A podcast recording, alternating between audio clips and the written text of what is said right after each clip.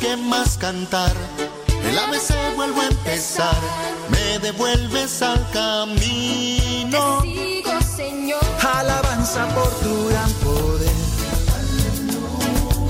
Bendición y gracias por tu amor. Y por último en adoración, en silencio el corazón, pensando solo en Cristo. Empiezo con alabanzas y sigo con bendiciones, termino con sed de Cristo, Cristo Jesús. Y empiezo con alabanzas y sigo con bendiciones, termino con sed de Cristo, Cristo Jesús. ¿Y cómo dice el canto? ABC. Alabanza, bendición y Cristo. No hay que olvidar, que el centro de tu vida sea Saludos Rosalinda Orozco de izquierdo. ¡Qué milanesas! Échale Rafa. Yo te alabo porque tú eres Dios. ¿Y tú, Alex? Bendición por lo que haces, Señor. Pero mi alma goza más cuando te puedo adorar. Cuando estoy solo contigo. Alabanza por tu gran poder. Bendición y gracias por su amor. Y por último en adoración, en silencio el corazón, pensando solo en Cristo.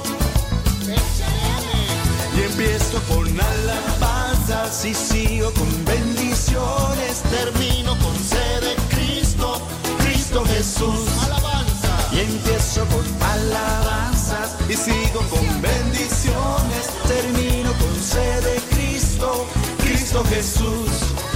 Y empiezo con alabanzas y sigo con bendiciones. Termino con sed de Cristo, Cristo Jesús.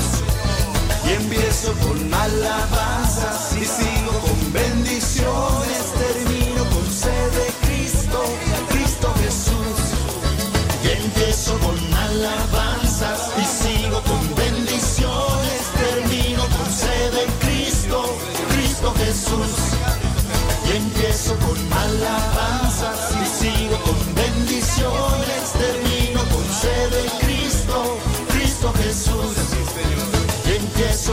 alabanzas y sigo con bendiciones. Termino con sed Cristo, Cristo Jesús. Y empiezo con alabanzas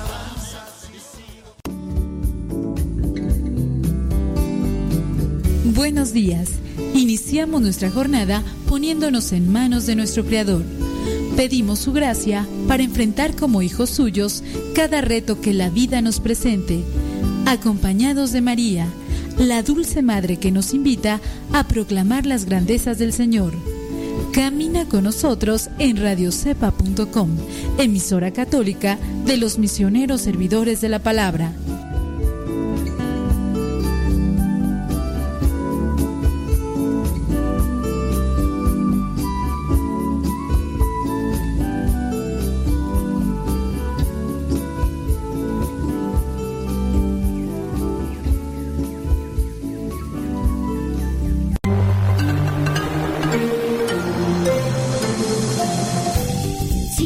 Escuchando radiocepa.com, la estación de los misioneros servidores de la palabra.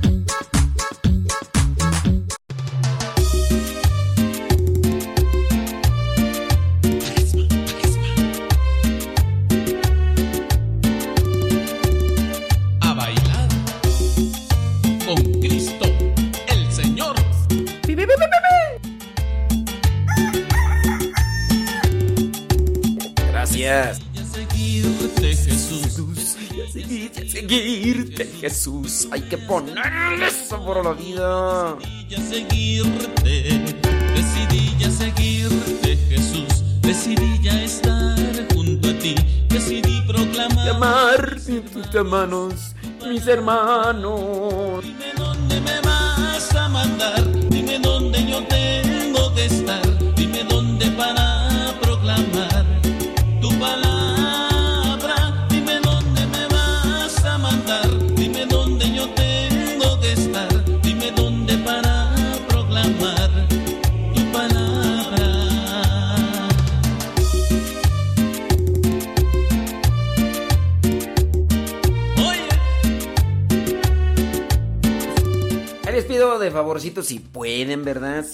posibilidades está que le den compartir a la transmisión que se está haciendo en el Facebook.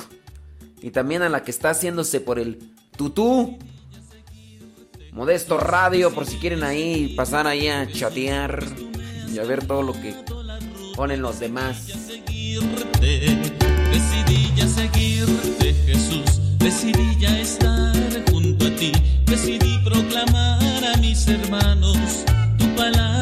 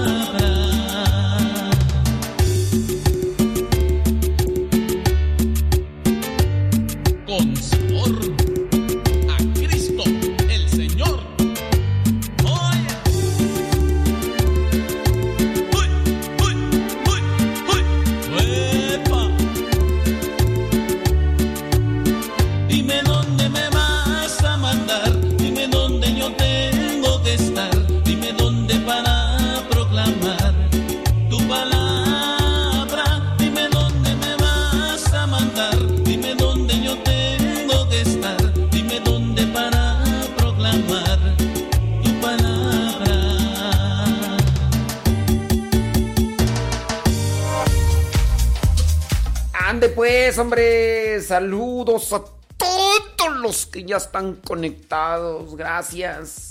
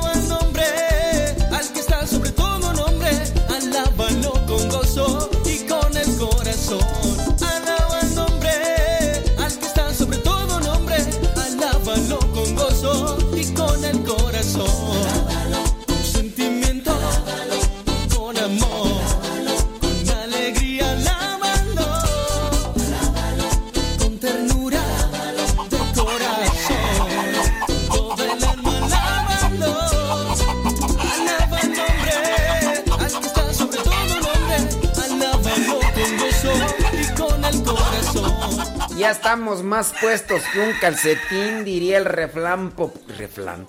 ¿Cuál reflán? Refrán. Ay, Dios mío santo, con esta gente. Te saludo con gusto donde quiera que estés y como quiera que estés. Muchísimas gracias, people. Y es día lunes 10 de 10 de febrero del 2020. Ya vamos por el segundo mes y ya vamos en el día número 10 y esto esto quién sabe hasta dónde va a terminar. Tú, pero muy rápido los días, muy rápido los días. Gracias por escucharnos donde quiera que nos escuche. ¿Trabajando?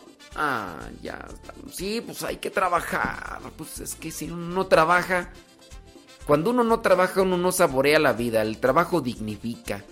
Y, cuando se hace con amor, no hombre, hasta el tiempo ni se siente. ¿A poco no, señor Armando? Señor, no, señor Armando, no se duerma, señor Armando. Es que el señor Armando tiene trabajando ya toda la noche, hombre, pues es que... No es, no es fácil, no es sencillo, no, claro que no. Pero échele galletas, señora. Hay que ponerle sabor a la vida, claro. Fíjese que de las lecturas que... Digo que se quedan así, que impactan, son como por ejemplo la, del Evangelio del día de ayer. ¿Y se acuerdan de qué habló el Evangelio del día de ayer? ¿No fueron a misa? ¿Cómo que no fueron a misa? A ver, ¿quién se acuerda de qué habló el Evangelio el día de ayer? Mándenos un mensajito. Ándele. Búsquenos ahí en las redes sociales. Modesto Lule. Modesto Lule. Twitter. Instagram. Facebook. YouTube. Spotify. Snapchat. TikTok. No tengo otras redes. No, sí tengo otras redes sociales. Por ahí tengo una rusa. Sí, hay una red social rusa. No me acuerdo cómo se llama, pero. Hasta en esas ya anda ahí. No, también tenía una japonesa, nada más que no la entendía, porque estaba puros garabatos ahí. Ah, ¿Qué pasiones, Angelina Juárez, desde Houston, Texas? Dice que echándole rayas al tigre, como debe ser. Yolanda Vidal, ay, Yolanda Vidal en Sterling, Virginia. Hombre, échele ganas. Ándele pues. Saludos. Ándele, Marta Juan Torres. Ay, Marta Juan Torres. Fabiola. Dice que un saludo para Isabel, que ya se va a la escuela. Ay, Isabel. Isabel. Saludos a Delphis Goz y a su esposo, la víctima. La víctima de... Ay, víctima. Vámonos al Santoral tú, porque si no después ya nos regaña. Es que siempre por ahí sale alguien que no dice... Diga algo bueno. Estoy diciendo cosas buenas, hombre, no estoy diciendo cosas malas. Hoy día, 10 de febrero, la iglesia tiene presente a San José Luis Sánchez del Río. Vamos a hablar un poquito más de él, por si usted es mexicano y no lo conoce. Bueno, ojalá y lo conozca. Si usted por ahí miró la película que se llama La Cristiada. No sé en inglés cómo se llamó. ¿Cómo se llamó en inglés tú? La, la película La Cristiada, donde hablaba sobre los cristeros los cristeros allá por en el año 1920 y tantos, cuando se dio la persecución acá en, en México contra la iglesia, expulsaron a los sacerdotes extranjeros y a los sacerdotes mexicanos, pues bueno, los estuvieron haciendo que cerraran las iglesias y a muchos sacerdotes los asesinaron, los mataron y muchos de ellos pues son mártires por estar compartiendo la fe, aunque de manera oculta pero estuvieron compartiendo la fe. Incluso hubo muchos perseguidos obispos, por ahí tenemos al santo obispo San... Ay, se me ve el nombre ahorita tú. San Rafael Guizar y Valencia. San Rafael y Guizar y Valencia. Pero el día de hoy tiene presente la iglesia San José Luis Sánchez del Río. Oye, sus mismos familiares sus mismos familiares, porque estaban en el ejército, estaban ahí con el gobierno, le cortaron la planta. Fíjate nomás, o sea, que mendigos. Le cortaban la, planta de los pies, le quitaban la piel a la planta, imagínate con un cuchillo, cortarle ahí. Y después los hacían caminar en sal. Y después los hacían caminar así, a raíz, así pues, en, el suelo. Fíjate qué mendigos, ¿no? Eh, y, todo por qué? ¿Por creer en Cristo? Y así, eran las cosas. No, no, pues, por, eso es interesante conocer qué es lo que han hecho algunos santos por dar testimonio de Cristo, porque también eso nos debe de impulsar. Pero bueno, si ustedes han visto la película Cristiada, por ahí sale la representación de este santo niño. Jesús eh, José Sánchez del Río. ¿Cuál Jesús? Jesús. Ah, en inglés dicen que se llama For the Greater Glory. Ok, bueno, pues For the Greater Glory. Pues si ustedes tienen la oportunidad, eh, miren esa película. Interesante. No sé hasta el momento, pero era una de las películas mexicanas que más, en la que más se había invertido dinero. era una de las películas mexicanas más costosas hasta en la fecha que, que se hizo. No sé si actualmente haya una película mexicana que haya invertido más dinero, pero sí, o sea, otras películas han ganado quizá más dinero, pero esa película, el, los que los, incluso, pues bueno, son católicos, la productora católica ahí fue donde invirtieron mucho dinero y era la película mexicana en la que más dinero se había invertido. No sé, no sé si todavía esté por ahí, pero es ahí. Bueno, en la iglesia hoy tiene también presente a Santa Escolástica, hermana de San Benito, San Benito monje.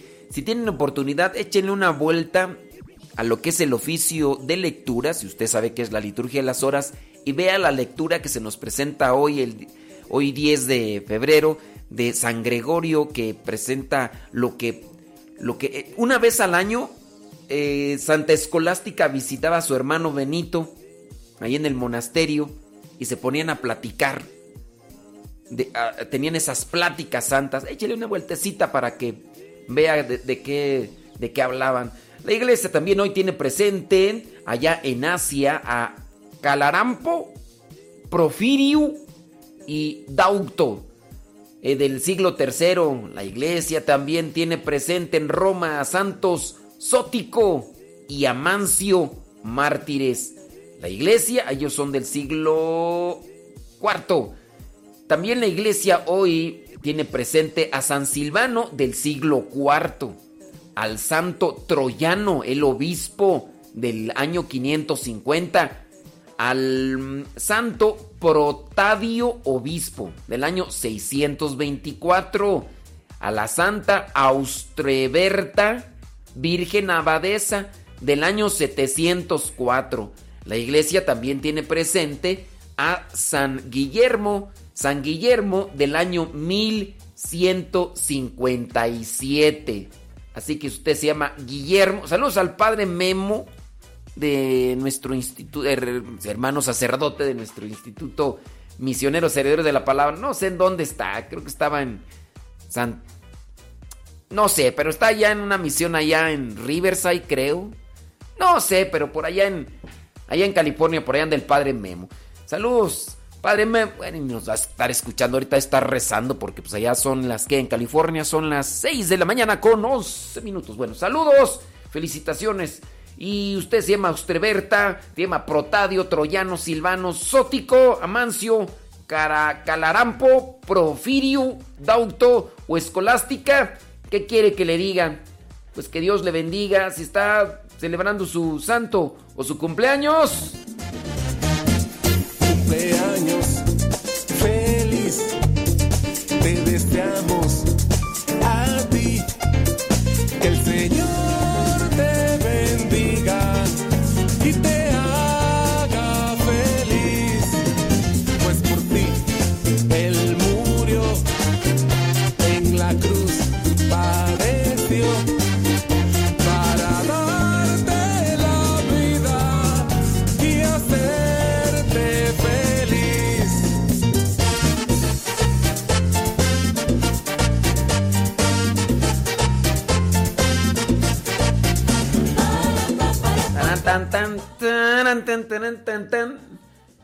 Jesse Aguilera. Dice Julio Reyes que le eches rayas al tigre. Que no te achicopales. ¡Hora pues! Saludos Jorge Pablo Cavazos. Allá en Monterrey, Nuevo León. Saludos a los de Monterrey, Nuevo León. Manden sus mensajitos. Son interesantes. Ah, mira, María Fuentes sí fue a misa ayer domingo. Qué bueno, María, muchas gracias. Saludos, Marisela Ledesma, allá en Chicago, Illinois. Vicky López también fue. Bueno, no nos dice si fue a misa María Fuentes ni Vicky López. Solamente nos dicen de qué trató el Evangelio el día de ayer. Álgame Dios. Bueno, pero yo espero que sí hayan ido a misa y que, sobre todo, si tenemos presente de qué habló el Evangelio el día de ayer, lo pongamos en práctica. ¿eh? Eso, eso es importante, muy, pero muy importante. Muchísimas gracias. Oye, yo mandándole saludos a la señora Gloria, que tiene una cocina económica ya en Morelia. Y, yo acá desgañotándome y me dice, pues yo no, no he escuchado sus, sus saludos, ¿eh? Tiene que mandarlos después de las nueve porque yo, yo entro a trabajar después de las nueve y allá es cuando prendo la radio. Así que ni me mande saludos antes. Mm, señora Gloria. Ay, señora Gloria.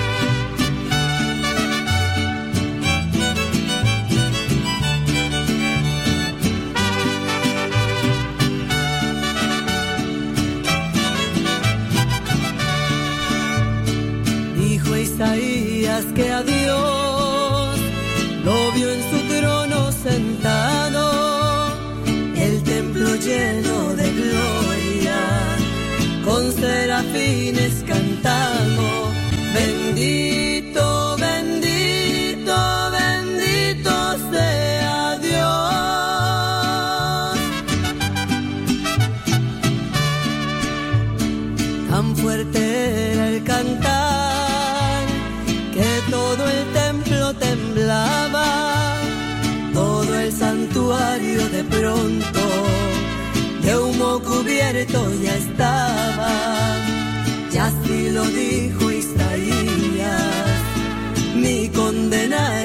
está sellada. Sabiéndolo pecador, pues era de labios impuros, el Padre Eterno mandó a un serafín con las llamas y al ser tocados sus labios, Dios todo le perdonaba.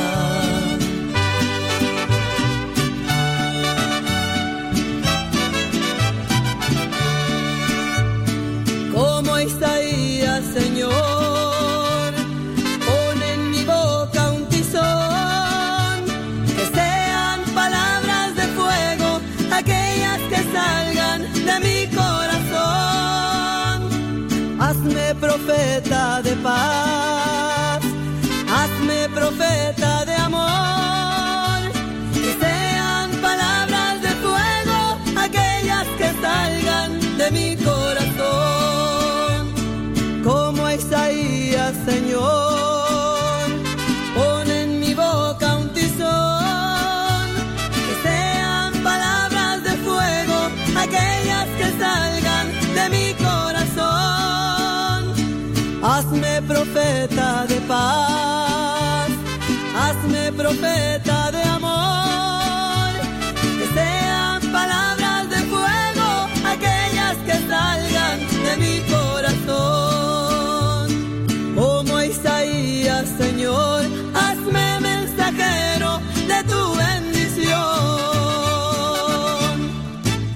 Pues, hombre, pues saludos a ustedes.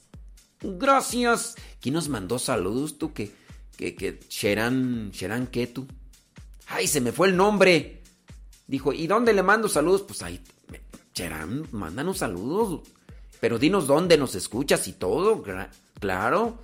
Saludos, mira, por ejemplo, Graciela Moreno desde Santiago, Teyahual, Teyahualco, municipio de Tultepec, Estado de México. Saludos, mira, María Magdalena López, María Magdalena López es Trotamundos. Ella nos escribe, anda en Fort Worth, Texas, en San Fernando, California, anda en Guadalajara, Jalisco. No, no, no, no. Cuidado con María Magdalena López, no, hombre, ya conoce todo el mundo. Ella anda por todo. Y, y lo bueno es que por donde quiera que anda, ella nos escucha. Leonor Estrada en Acuitlapilco, Chimalhuacán, Estado de México.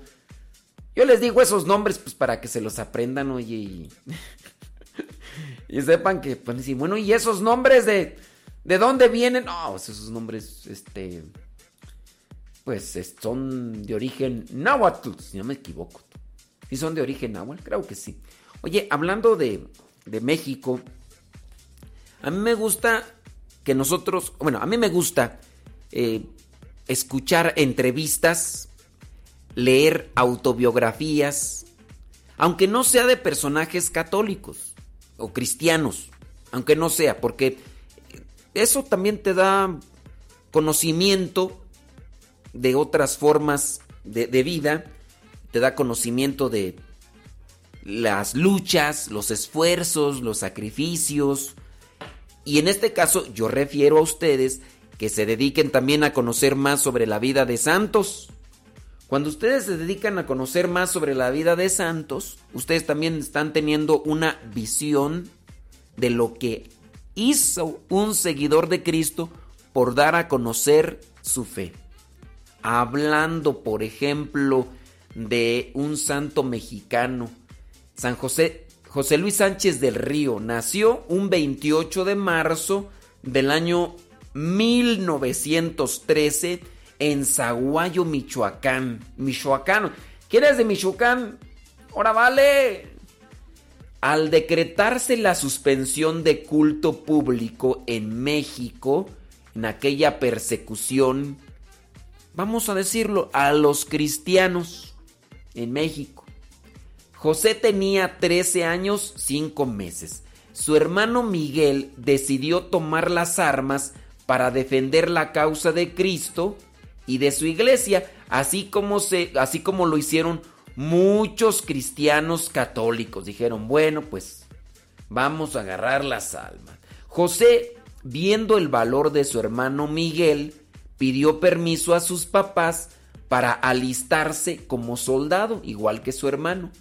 Su mamá trató de disuadirlo, pero él dijo, mamá, nunca había sido tan fácil ganarse el cielo como ahora. Ándele. De hecho, es una de las frases de San José Luis Sánchez del Río. Nunca había sido tan fácil ganarse el cielo como ahora. Y no quiero perder la ocasión. Su mamá le dio permiso, pero le pidió que escribiera al jefe de los cristeros de Michoacán para ver si, por su corta edad, lo admitía. José escribió al jefe cristero y la respuesta pues fue negativa, le dijo, "Estás muy chamaco." No no José Luis no se desanimó, ¿eh? y volvió a insistir pidiéndole que lo admitiera. Si no era como soldado activo, pues que fuera por lo menos como asistente. Y pues le dieron chance. Ya en el campamento se ganó el cariño de sus compañeros, que lo apodaron Tarcisio. A ver, ahí, les voy a dejar tarea. ¿Por qué lo apodaron Tarcisio? ¿Por qué lo apodaron Tarcisio? Bueno, ustedes pues, van a decir ustedes, ay, pues yo no conozco la vida de, de, ese santo mexicano. Bueno, pero a lo mejor sí conocen quién era, quién fue Tarcisio. Y por eso lo apodaron así. ¿Quién fue Tarcisio? ¿O ¿Ustedes se acuerdan del santo, del santo Tarcisio? ¿Qué fue lo que hizo y por qué a José Sánchez del Río lo apodaron así? Su alegría endulzaba los momentos tristes de los cristeros y todos admiraban su gallardía y su valor. Por la noche, dice, dirigía el Santo Rosario y animaba a la tropa a defender su fe. ¿Eh? El 5 de febrero del año 1928 tuvo lugar un combate cerca de Cotija, Michoacán. El caballo del general cayó muerto de un balazo. José bajó de su caballo con agilidad y le dijo, Mi general, aquí está mi caballo, sálvese usted, aunque a mí me maten. Yo no hago falta y usted sí. Y le entregó su caballo. El combate, en el combate fue hecho prisionero José Sánchez de Río y llevado ante el general Callista, quien le reprendió por combatir contra el gobierno. Y al ver la decisión y arrojo de este niño, le dijo, eres un valiente muchacho. Mira, vente con nosotros y te irá mejor que con esos cristerillos. Pero José Luis Sánchez de Río tenía las ideas claras y le, y le dijo al general Callista, jamás, primero muerto. Yo no quiero unirme a los con los enemigos de Cristo Rey. Yo soy su enemigo, general. ¡Fusíleme! Así, fíjense, no, tenía los pantalones bien puestos este chamaco. El general lo mandó encerrar en la cárcel de Cotija, en un calabozo oscuro y maloliente. José pidió tinta y papel y escribió una carta a su mamá en la que le decía, Cotija, 6 de febrero del año 1928, mi querida mamá, déjame decirte que fui hecho prisionero en combate en este día. Creo que voy a morir, pero no importa mamá, resígnate a la voluntad de Dios, no te preocupes por mi muerte, haz la voluntad de Dios, ten valor y mándame la, la bendición juntamente con la de mi padre. Ande. Escribió poquito, pero concreto necesario. El 10 de febrero del año 1928, como a las 6 de la tarde, lo sacaron del templo y lo llevaron al cuartel del refugio. A las 11 de la noche llegó la hora suprema. Lo desollaron, le desollaron los pies con un cuchillo, le quitaron la piel así de, de la planta del pie, se la quitaron. Lo sacaron del mesón y lo hicieron caminar a golpes por el cementerio después de que le habían quitado el, la, la piel de la planta de los pies. Los soldados querían hacerlo, pues renegar y que rechazara a Cristo a fuerza de la crueldad que lo estaban haciendo pasar, pero no lo lograron. Dios le dio fortaleza para caminar y al mismo tiempo que caminaba decía, ¡Viva Cristo Rey Santa María de Guadalupe! Ya en el cementerio preguntó cuál era su sepultura y con un rasgo admirable de heroísmo se puso al pie al borde de la propia fosa que ya estaba allí es, excavada para evitar a los verdugos el trabajo de transportar su cuerpo. Acto seguido, eh, los esbirros se abalanzaron sobre él y comenzaron a apuñalarlo. A cada puñalaba, a cada puñalada que le daba, gritaba nuevo: ¡Viva Cristo Rey! ¡Viva la Virgen de Guadalupe! En medio del tormento, el capitán jefe de la escolta le preguntó, no por compasión, sino por crueldad, que les que les mandaba, ¿qué les mandaba decir a sus papás? A lo que respondió José Luis Sánchez del Río. Dígale a mis papás que nos veremos en el cielo. ¡Viva Cristo Rey, la Virgen de Guadalupe!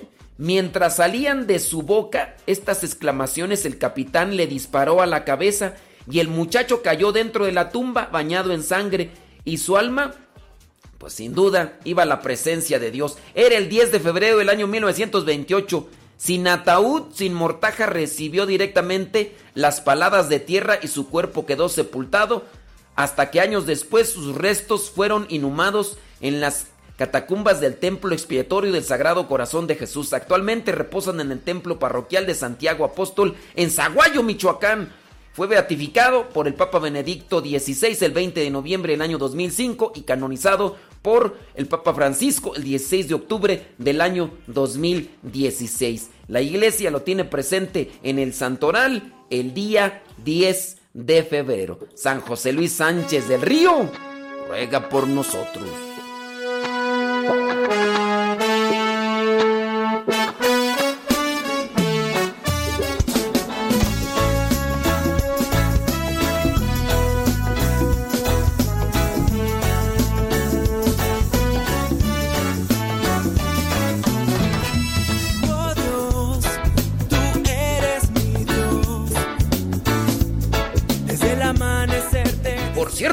Saludos a Virginia Gaspar Rubio que nos escucha allá en Tarímbaro, Michoacán. Saludos a los de Michoacán. ¡Ahora, Valis!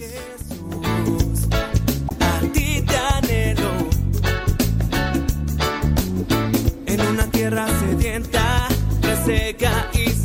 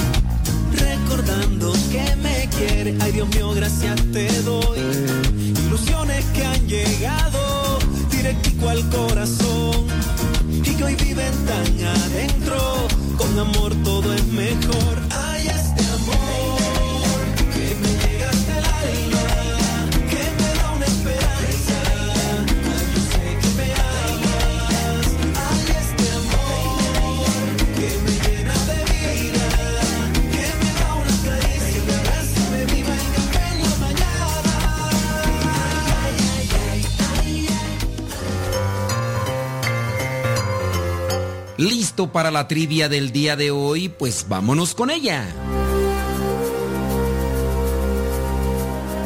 La pregunta es la siguiente, es muy sencilla. ¿Cómo se llamó el padre del rey David? ¿Cómo se llamó el papá del rey David? ¿Se llamó Obed? ¿Se llamó Boz? ¿O se llamó Jesé? ¿Cómo se llamó el padre del rey David? ¿Se llamó Obed? ¿Se llamó se llamó Jesé?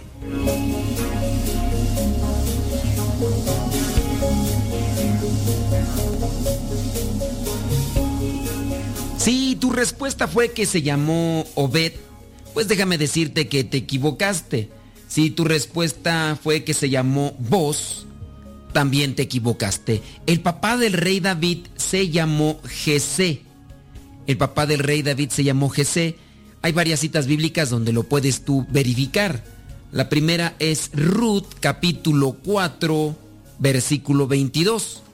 También está en Mateo capítulo 1 versículo 6.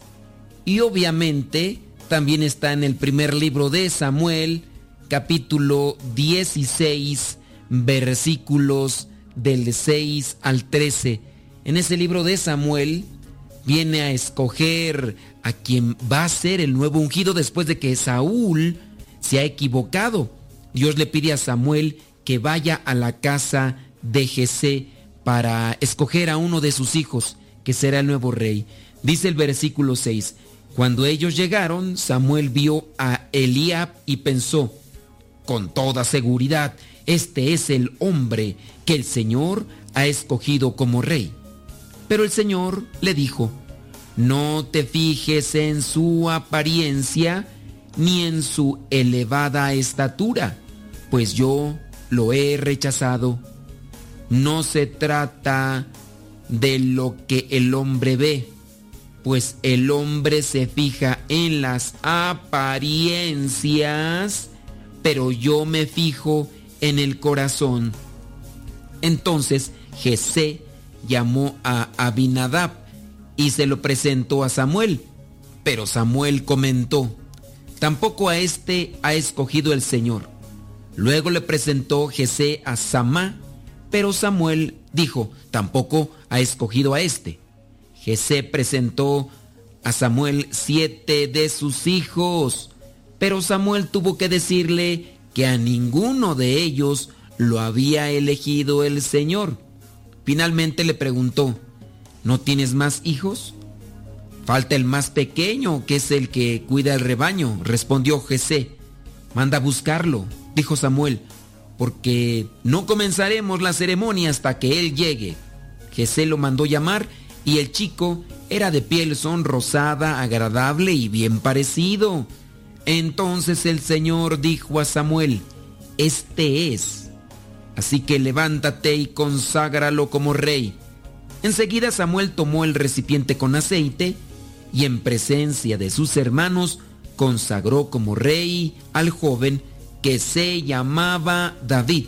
A partir de aquel momento, el Espíritu del Señor se apoderó de él. Después, Samuel se despidió y se fue a Rama. Ahí está, primer libro de Samuel, capítulo 16, versículos del 6 al 13. Aquí tenemos una enseñanza. Cuando Samuel va a escoger a uno de los hijos de Jesé, este piensa, si busco a un rey o a uno que puede ser el rey de Israel, sin duda es una persona robusta, fuerte, porque la función del rey no era solamente sentarse en un trono y desde ahí mandar órdenes, sino la función de un rey era estar al frente del batallón cuando su batallón estuviera peleando con batallones enemigos, con pueblos enemigos. Esa era la función del rey. Eso debía de hacer el rey. Y por eso Samuel pensaba, de seguro, tiene que ser un hombre grande, robusto, espalda ancha, fuerte, para que pueda vencer a los guerreros enemigos. Dios se fija en el corazón, no en las apariencias. El ser humano tiene eso. Buscamos más la apariencia. Tenemos ese error. Actualmente para nosotros tiene más valor la apariencia en todos los sentidos. Buscas a una persona para casarte y lo buscas por su apariencia, pero no te pones a analizar cómo es interiormente. Te fijas en sus ojos bonitos, en su rostro bonito, en su cuerpo bonito. Y a lo mejor te fijas también en las apariencias. Tiene automóvil, tiene casa, tiene dinero. ¡Uh, qué bien!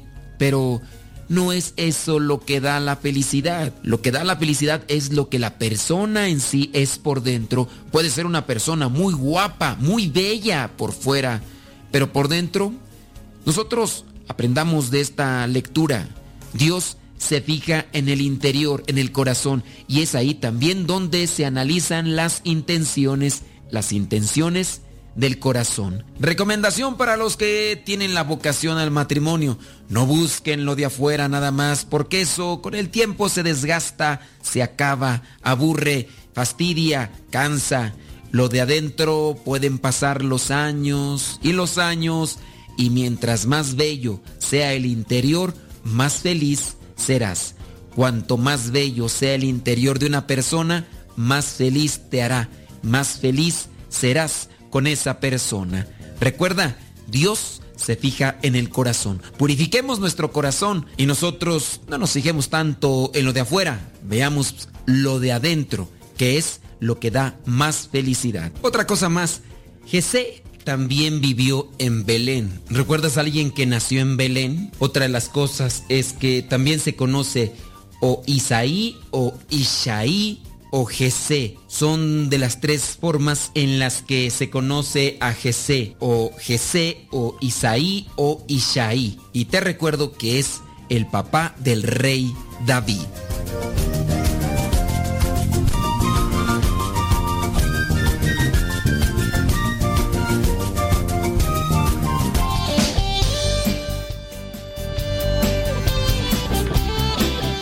¿Sabías que Belén significa casa de pan. Sí. Belén significa casa de pan. ¿Quién es el pan bajado del cielo? ¡Ay! ¡Ay, papantla! Tus hijos vuelan. ¿Quién es el pan bajado del cielo? Belén, ¿qué significa casa de pan. Esto te lo digo pues para la próxima trivia, porque mire que ahorita ya muchos se equivocaron tienes que llorar. Pati Aguilar allá en Riversa, Michoacán. Dios te escogido, oye, no pienses en el mañana, déjalo estar. Cada día tiene bastante con su inquietud. Vive tu vida. Saludos a Eugenio Medina desde Rincón de Tamayo, Guanajuato. ¿Quién le ganas, oye? Y cuando a veces sientas nostalgia y obscuridad, piensa que alguien tiene tu mismo ideal. Platicaba yo con unos niños sobre lo que vendría a ser algunas cuestiones que nosotros sabemos y que a veces no practicamos. Yo les preguntaba a los niños, a ver niños, ayudar a una persona necesitada, eh, ya sea por la ropa o por la alimentación, ¿es algo bueno o malo? Y los niños me decían, es algo bueno. Ok niños, si nosotros hacemos cosas buenas, ¿qué vamos a tener como resultado? ¿Cosas malas o cosas buenas? Y los niños decían, pues si hacemos cosas buenas, el resultado va a ser que vamos a tener cosas buenas. Le digo, ¿y si hacemos cosas malas? Dice, pues vamos a tener cosas malas. Dije, muy bien. Pues vamos a esforzarnos, ¿no? Por hacer cosas buenas. Si queremos obtener cosas buenas. Y no nos quejemos de las cosas malas que muchas veces cosechamos porque también hay que analizar qué estamos haciendo.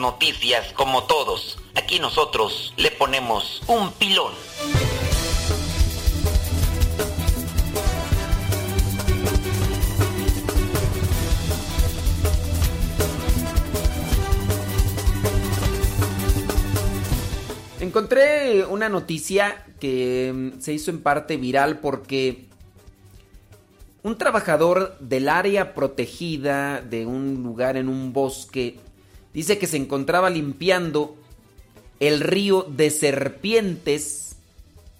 Se encontraba limpiando ese río de serpientes. O sea, en el río había serpientes. Era un área protegida eh, para los orangutanes que vivían ahí en ese bosque.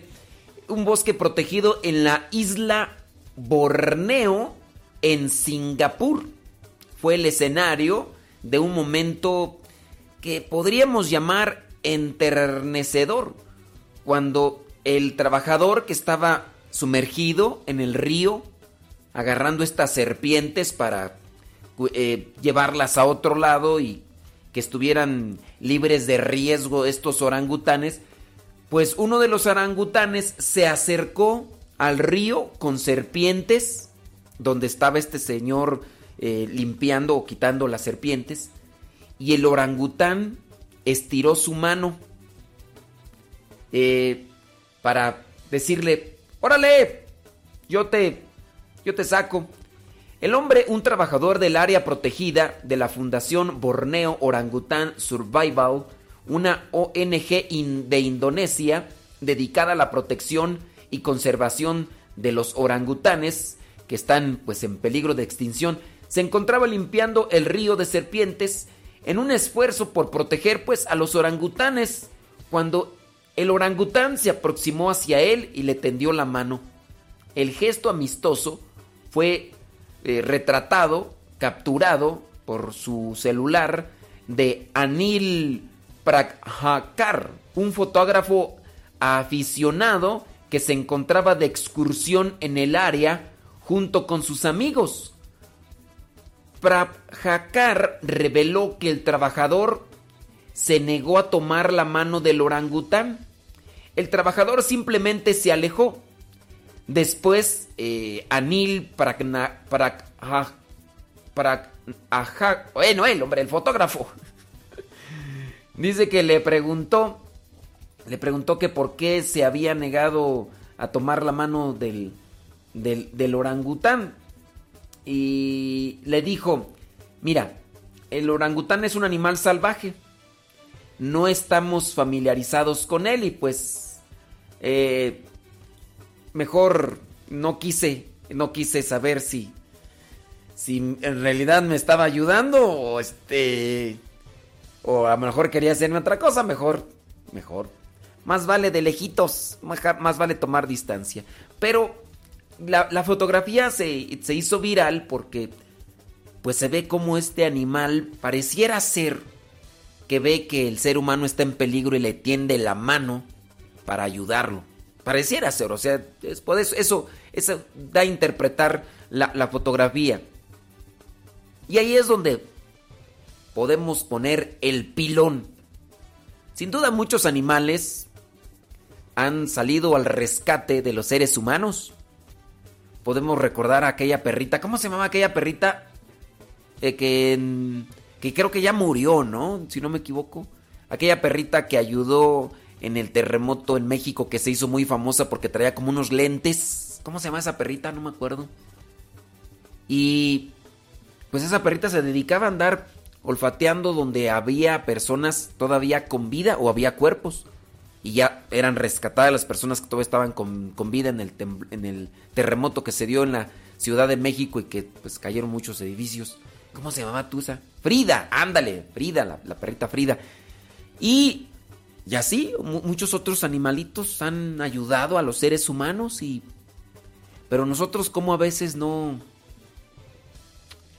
Incluso las mascotas. Hace poquito me tocó ir a auxiliar a un sacerdote en su parroquia y ya me tocó andar por las diferentes capillas y me dio tristeza ver como en una casa de un segundo piso tenían a un perrito encerrado en una caja de metal donde el, perrito solamente podía o sentarse o ponerse de pie. Y pues ahí estaba. Y hay veces que ni cómo auxiliar en esos casos cuando uno no, no, tiene la oportunidad y todo lo demás. Hasta con ganas de haber grabado un video, pero no tenía las posibilidades ni, ni la manera. Y como era muy temprano, todo. Maltratamos a veces a los animalitos y a las mascotas.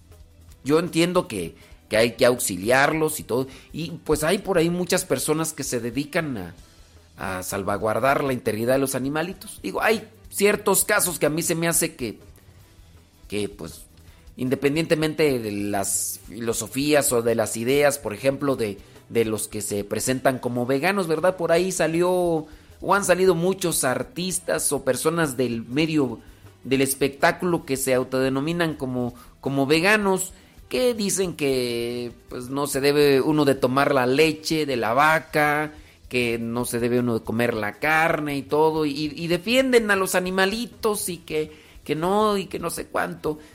Lo único que yo tengo en contra de este tipo de, bueno, de las de algunos, de algunos que se dedican a hacer este tipo de, de defensas supuestas contra los animalitos es, a ver, muchos de estos famosos que dicen que no debemos de tomar leche, que porque la leche de la vaca pues es para las, los becerros y no para la gente, y que no debemos de comer animales.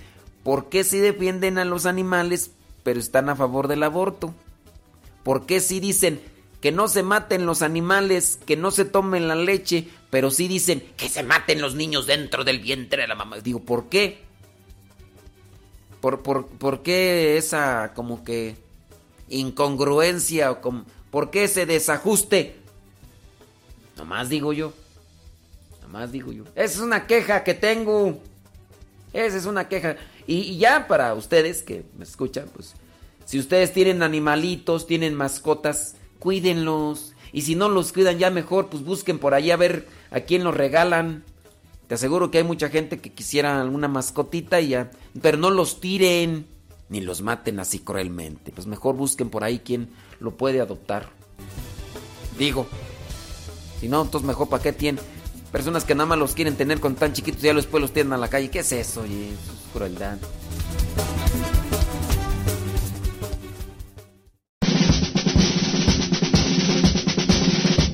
Una frase o un pensamiento quizá no cambien tu vida, pero te podrá ayudar para generar una reflexión que te lleve a un cambio en tu manera de vivir. Vámonos al segmento Las frases del Facebook.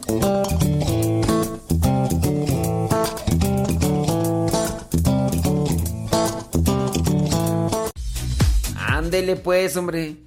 Por ahí dice Pedro Godínez que se puso a ver videos en internet, en el YouTube, y que dicen algunos videos que hay un cielo de los perros. Pues bueno, pues es lo que dicen ellos. Ya no andes viendo de esos videos, Pedro Godínez, hombre. Mejor mira nuestros videos. Vámonos con las frases del Facebook. Dice esta frase. Nadie puede hacer todo pero todos pueden hacer algo. Nadie puede hacer todo, pero todos podemos hacer algo, sin duda por el bien de los demás, ¿no? De grano en grano, la gallina llena el buche. De grano en grano, la gallina llena el buche. Oigan, encontré una frase, ustedes ahí me dirán qué piensan de esta frase. Me puso a pensar. La frase dice así, ten cuidado, recuerda que los demonios eran ángeles y Judas Iscariote era discípulo. Todo puede cambiar de la noche a la mañana si no te cuidas. Y me puse a pensar esa frase que me encontré. ¿Qué piensas de ella?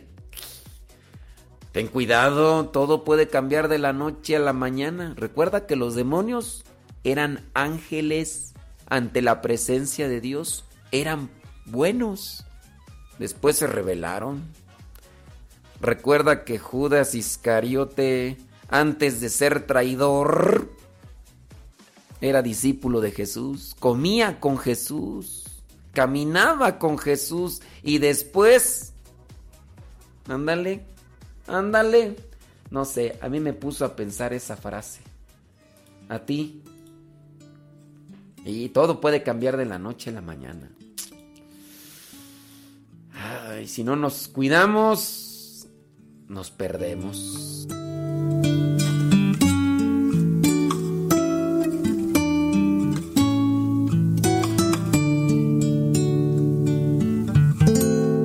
Abrázame, Señor. Ven a mi corazón. Ahora es el.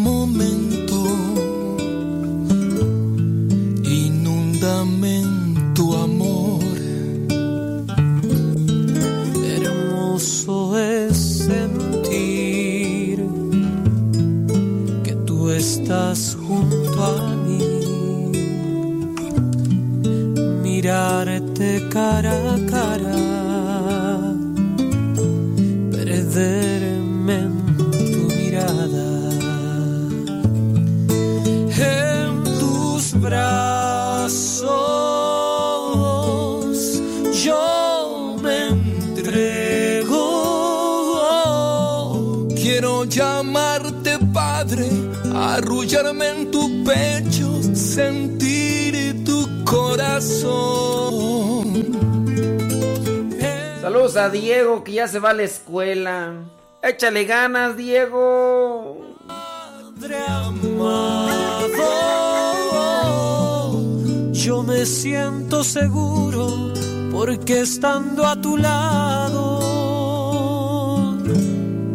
me llenas de tu amor.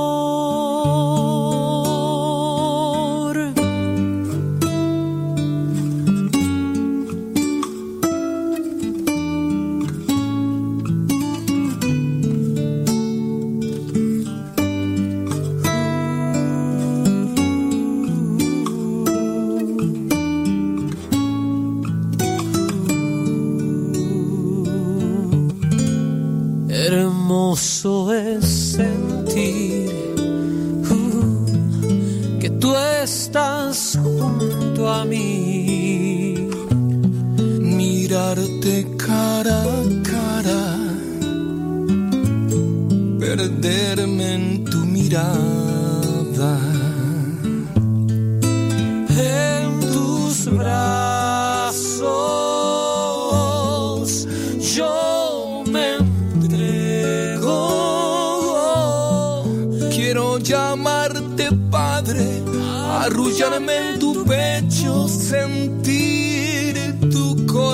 corazón. En tus brazos, Señor, Padre amado, yo me siento seguro porque estando a tu lado me llenas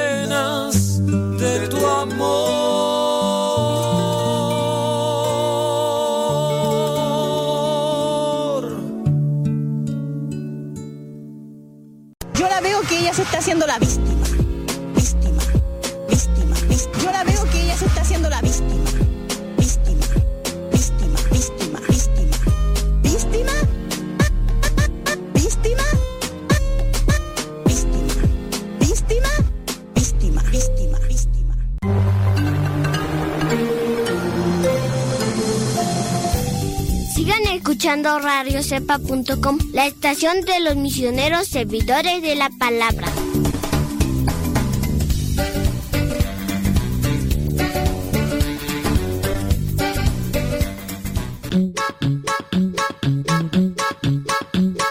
Descarga la aplicación de Radio Cepa y síguenos en las redes sociales. Radio Cepa, la aplicación, te aseguramos que no te vas a arrepentir. Descárgala en tu tableta o tu teléfono.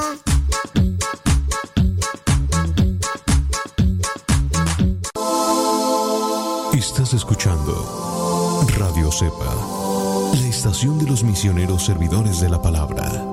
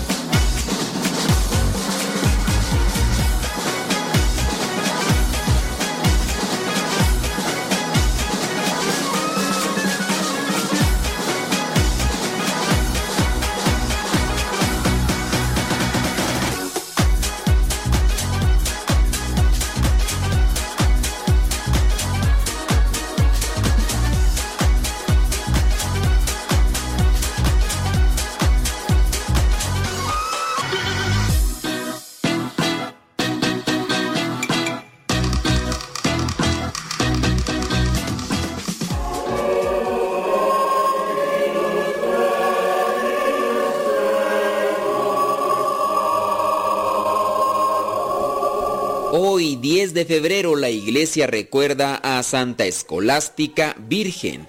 Hermana de San Benito, Santa Escolástica nació en Nurcia, Italia, hacia el año 480. A imitación de su hermano, Escolástica se retiró del mundo para dar inicio a una comunidad religiosa femenina dedicada a la oración y el trabajo. Según refiere San Gregorio Magno, los dos hermanos se veían una vez al año en una cabaña situada a medio camino entre los dos conventos. En su último encuentro, que aconteció el año 542, ocurrió un hecho que ha pasado a la historia. Escolástica escuchaba felizmente las narraciones de su hermano acerca de las delicias de pertenecer a Cristo y de lo mucho que crecería esta dicha si le permanecían fieles. Cuando llegó el momento de que Benito y Escolástica debían separarse, ella pidió a su hermano que prolongase el diálogo. Como éste se negó, Escolástica juntó sus manos y suplicó a Dios que convenciera a su hermano. En ese momento cayó una inesperada tempestad que duró toda la noche, misma que impidió a San Benito y a sus compañeros volver al monasterio. Este preguntó, ¿Qué has hecho, hermana?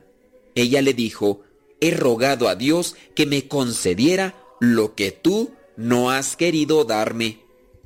Benito no tuvo otra opción que hablar a su hermana durante varias horas más sobre las cosas del cielo. Escolástica murió al día siguiente de este hecho, en el año 547. Las religiosas benedictinas la veneran como su madre espiritual.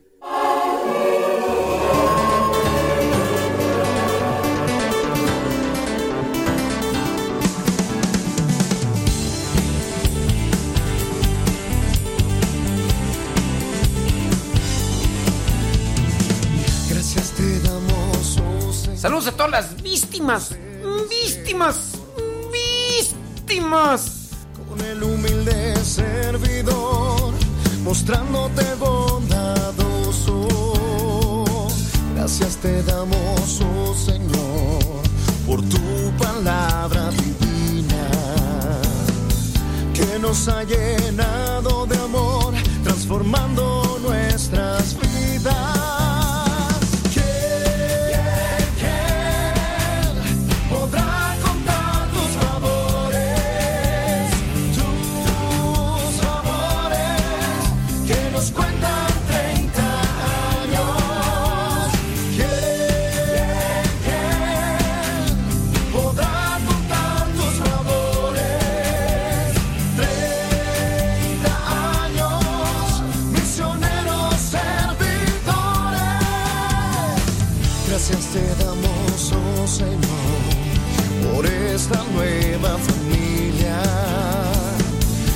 con alegría y fervor has plantado en la iglesia. Gracias te damos, oh Señor, por darnos rumbos lejanos, para anunciar tu infinito amor a los pueblos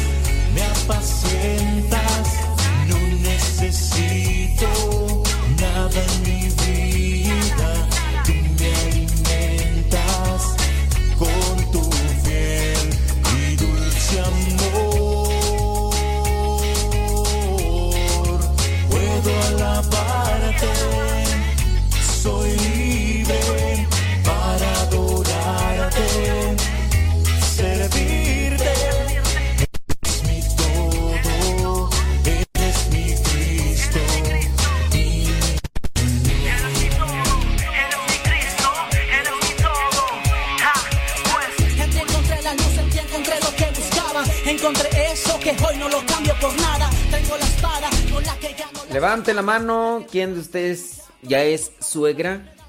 Levante la mano. Levante la mano. ¿Quién de ustedes ya es suegra? Bueno, pues. Ay, ay, ay. Las suegras, las suegras, las suegras. ¿Será que una mayoría de suegras son mulas? ¿O será ya la mala fama? Claro, no creo que todas. No creo que todas. Pero, pues sí. Tienen mala fama. Oye, por ahí encontré los mandamientos para una suegra. O sea, mm, los pasos.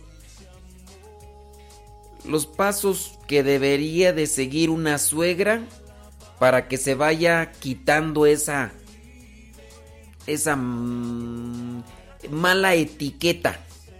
Así que, señoras que tienen chamacos, levanten la mano. Si ya son suegras, apúntense estas 10 reglas, 10 mandamientos o no sé cómo llamarles, ¿ok? El problema que tienen las suegras, ¿con quién lo tienen regularmente? Pues con sus nueras. Yo creo que casi no se da, ¿verdad? ¿O sí? Que las suegras lo tengan con sus yernos. ¿Será? Dice, dice, ¿qué? Benditas suegras porque por ellas están las hijas. Dice Alejandro García. Mm. Bueno. Dice, mm, yo todavía no soy suegra, pero ya me dicen. bueno. Dice, mm, dice, mejor no hablemos de las suegras. Pues también ahí tienen que ver las nueras, ¿verdad? Porque hay nueras bien mulas, metiches, metiches, algunas nueras viborillas, viborillas, viborillas. Pero, a ver, eh, los que tienen yernos, ¿será que... Bueno, es que también los, los yernos muchas veces catalogan a la suegra de metiche. De metiche, ahí se anda metiendo en lo que no le importa a la suegra, que tiene que andar... Y también los... los ¿quién, quién será? ¿Quién será eh, aquel que califica así de, de, mula y de víbora a la suegra más? ¿Quién, quién calificará más de mula a la suegra? las, ¿Los yernos o las nueras? ¿Quién será quien califica mal a las suegras? ¿Quién sería? ¿Los yernos o las nueras? Dice, ya cambie el tema. No quiero saber de suegra ahorita todavía. Ah, ahora ya me están dando ya me están dando órdenes. Oh, perdóneme, señor productor, señor señora productora, ya ahorita vamos a hacer entonces ahora ya, ya, ya salieron unos señores productores que no hable. Ay, Dios mío, dígame entonces de qué quiere que hable, señor productor. Aquí estoy, ¿eh? Aquí estoy, ¿eh? No, nomás dígame, ¿qué, de usted dígame de qué hablo entonces, ¿eh? Porque, ay, oy, oy, excuse me. Ay, santo cielo. Imagínate si así me tratan a mí, como tratarán a sus... a sus nueras, a sus yernos. Si así me tratan a la distancia, que ya me dan órdenes y me mandan y me dicen que lo que tengo que hacer, cómo tratarán a sus... Yo sí di con una mala suegra, dice aquí una persona. Le gusta la brujería. Ah, no, eso sí está feo. No, esa, es una, esa no es una suegra, es una bruja. Dice, él le gusta la brujería, el esoterismo, solo habla de socialismo, así que mejor de lejitos. Sí, mejor de lejitos con esas brujas, ¿eh? Eh, dice, el que no se lleve bien con ella, el que tenga más problemas con ella. Dice, yo creo que las mujeres porque no quieren competencia. ¿Será? ¿Será que las mujeres son las que catalogan más a las suegras de malas que los hombres? ¿Mm? A ver, señor productor, señora productora, ¿de qué quiere que hable? ¿De qué, qué, qué opine? Ay, excuse me, excuse me. Dice, los hombres, los hombres son los que más critican a las suegras pero no lo dicen en casa y las mujeres sí lo dicen. A ver. eh, entonces, ¿será que las mujeres critican menos a las suegras? Pero son. Se expon, lo, lo hacen más público que los hombres. A ver, señora productora. ¿qué, ¿Qué hacemos en estos casos? A ver, ándele, a ver si. Uy, acá. Bueno, vámonos rápidamente con lo que vendrían a ser estas 10 reglas para las suegras. Supongamos, supongamos porque las reglas estas que, que voy a presentarles así lo exponen. Supongamos entonces que la suegra regularmente con la que con el que más con la que más se confronta es con la nuera, ¿ok? La suegra con la nuera. A ver, suegra, esfuérzate por conocerla. Bueno, también conocerlo, a tu yerno. Esfuércense por conocerlo, porque ustedes hacen juicios a priori y a posteriori y a ustedes. Ya ni me acuerdo qué significa a priori. Pero es así como que antes, ¿no? No me acuerdo. Bueno, esfuércense, suegras, esfuércense por conocer a sus nueras y a sus yernos antes de criticarlos. También conozcan a su familia. Porque en ocasiones, uy, uy. Dice, no le estoy dando órdenes. Es que nuestro chamaco mayor todavía está muy chico para que tenga novia. Ah, ¿y a poco yo estoy diciendo que tenga novia? Ah, ahora resulta. Dice, "So- solo tiene 15 años. Mejor que se ponga... A ver, pero ¿quién está diciendo que los chamacos deben de tener novia? ¿Quién? O sea... Ay, de veras, ustedes nomás suponen otras cosas. Ay, mire, ya desde ahí están mal ustedes. Ya desde ahí están mal. Y no, esperen hasta que el niño se ahogue, dice el refrán, ¿eh? Dice el refrán. Porque después de ahogado el niño se, se quiere tapar el pozo. No esperen hasta que llegue el momento. Ay, de veras, usted. No son nada precavidos, precavidas. Pónganse buzos. Pero bueno, ahí vamos a enfocarnos con las suegras. Las suegras mulas. Esfuércense por conocer a su nuera o a su yerno. Antes de andar haciendo juicios. Y prepárense, no esperen hasta que llegue su momento. Ay, de veras. Número dos. Contacta con ella, con tu nuera o con tu yerno, para saber qué tal está. No solo para saber las noticias de tu hijo o de tus nietos o de tu hija. Porque hay veces, ¿cómo estás? No, ni le preguntan, oye, este, ¿qué le, ¿cómo está mi hija? ¿Cómo están los nietos? No, hoy hablé, eh, nuera, hoy hablé, yerno, para saber de ti, cómo te va, cómo te... A lo mejor hasta le va a caer de raro, ¿verdad? El yerno, la nuera, va a decir, "Ta, ¿qué trae? Mm, ¿De cuándo acá? "Ah, Es que escuché al padre modesto y pues realmente me remordió la conciencia. Entonces hoy quiero... Hoy quiero saber que me digas este, cómo, cómo estás. Porque yo, la verdad, yo, yo escucho al padre modesto y me inspira y... y pues yo quiero, tráeme un licuado del papá Antonio. Entonces, háblenle para saber de ellos, no para saber solamente de sus hijas, de su hijo, de sus nietos. Número 3. Permite que la pareja se sienta libre de venir a verte. La libertad dada favorece el regreso. Presionarlos hace que huyan de la misma manera. Evita comentarios tipo, ay, ¿ya te vas? Pues porque si no- Entonces permite que la pareja se sienta libre. Hace poquito le pregunté a una tía, porque andaba aquí mi primo, y le pregunté a mi tía, oiga, ¿y cuánto tiempo va a durar por aquí? Y me dice mi tía muy sabiamente, me dice, no le he preguntado a mi hijo cuánto tiempo va a durar por aquí, porque no sea que me lo malinterprete y que se me vaya a ir, porque no podía venir, ya arreglo papelitos, ya vino, y pues el tiempo que quiera durar aquí.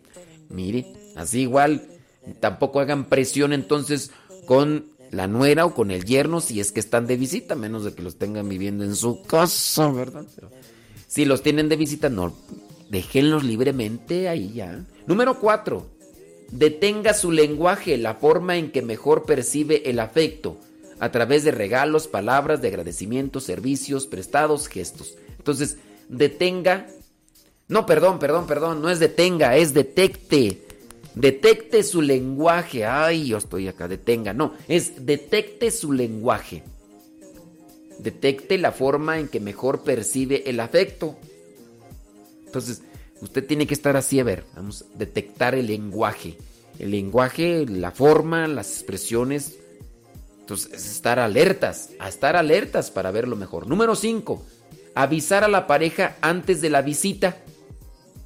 Entonces, hija, estaba pensando visitarles, no sé, porque es que cuando llegan así de repente, pues a lo mejor, ¿qué tal si el, el yerno anda ahí, pues anda libre, ¿verdad? Allí, y pues no llega de repente, ¿qué tal si inicia bañado el...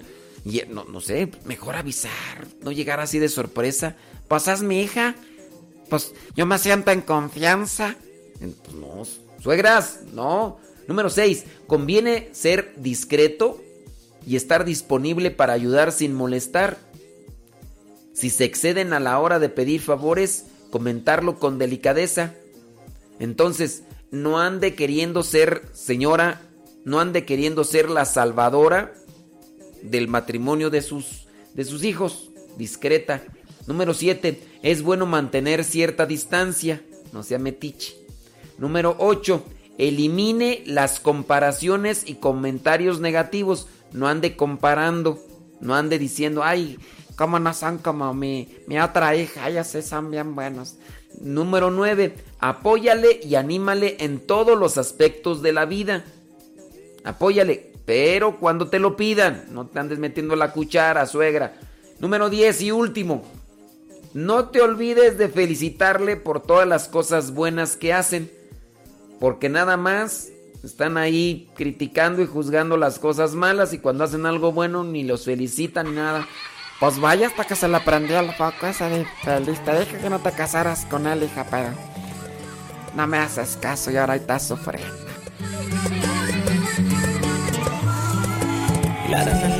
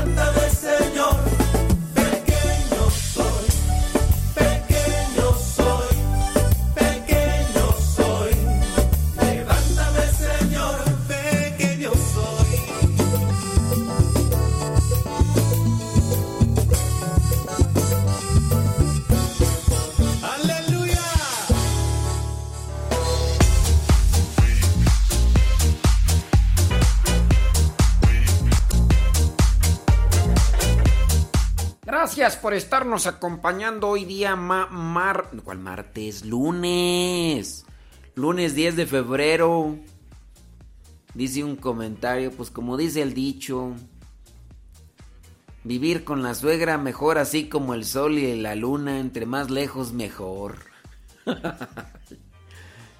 dice un comentario, es que no digo los nombres, ¿verdad? Porque no vaya a ser que de repente ya entren ahí en conflicto. Dice, la familia del padre de mis niños es bien controladora y su mamá, y más su mamá, pues es la que lleva la batuta. Dice, dice esta persona, dice, gracias a Dios, yo estoy lejos de ellos. Nomás les di material, ¿verdad? María Pérez, alias la Chabela. ¡Hola, María Pérez! ¡Hola, Chabela! No, ella no fue la que dijo eso de, de la familia controladora, ¿eh? No, para que no vayan. Dice, porque nosotros los hombres tenemos la culpa para empezar. Es sazón de la mamá, lo ponemos de base y eso lo hacemos sentir mal. Bueno, y ahí ya están platicando un testimonio. Ay, Israel. Dice, no se enojen cuando ayudamos a nuestra mamá, que es caridad. No se enojen con ella. Ahí ya están ventilando. Susi, era lo que escribió tu viejo. Dice, les, les, platicamos todo a las mamás cuando los problemas de pareja se deben de quedar en casa. No se enojen. Ah, ok, bueno. Creo que no está hablando mal. ¿eh? Ay, Dios mío. Dice aquí. Ay, Fabi Nutrition. Fabi Nutrition. Les, no, hombre, les, les doy cuerda, ¿verdad? Para que saquen todo el veneno, veneno. Venenosos, venenosos, venenosos. Contra las, contra las suegras. No, pero sí que, es que hay unas que sí son bien mulas. Dice, soy suegra, pero no suegra. Dice, pero no, mi suegra es amor. ¿Qué tú? El que mula es, el que es mula es su hijo. Ay, ahora resulta, ¿no? Dice, padre, yo sí soy suegra de seis, cuatro nueras y dos yernos. Ay, Dios. ¿Quién sabe cómo será de suegra? Eh? ¿Quién sabe cómo será de suegra María Magdalena López? Dice que uh, mi hijo dice que en lugar de nuera tengo hija. En lugar de nuera tengo hija.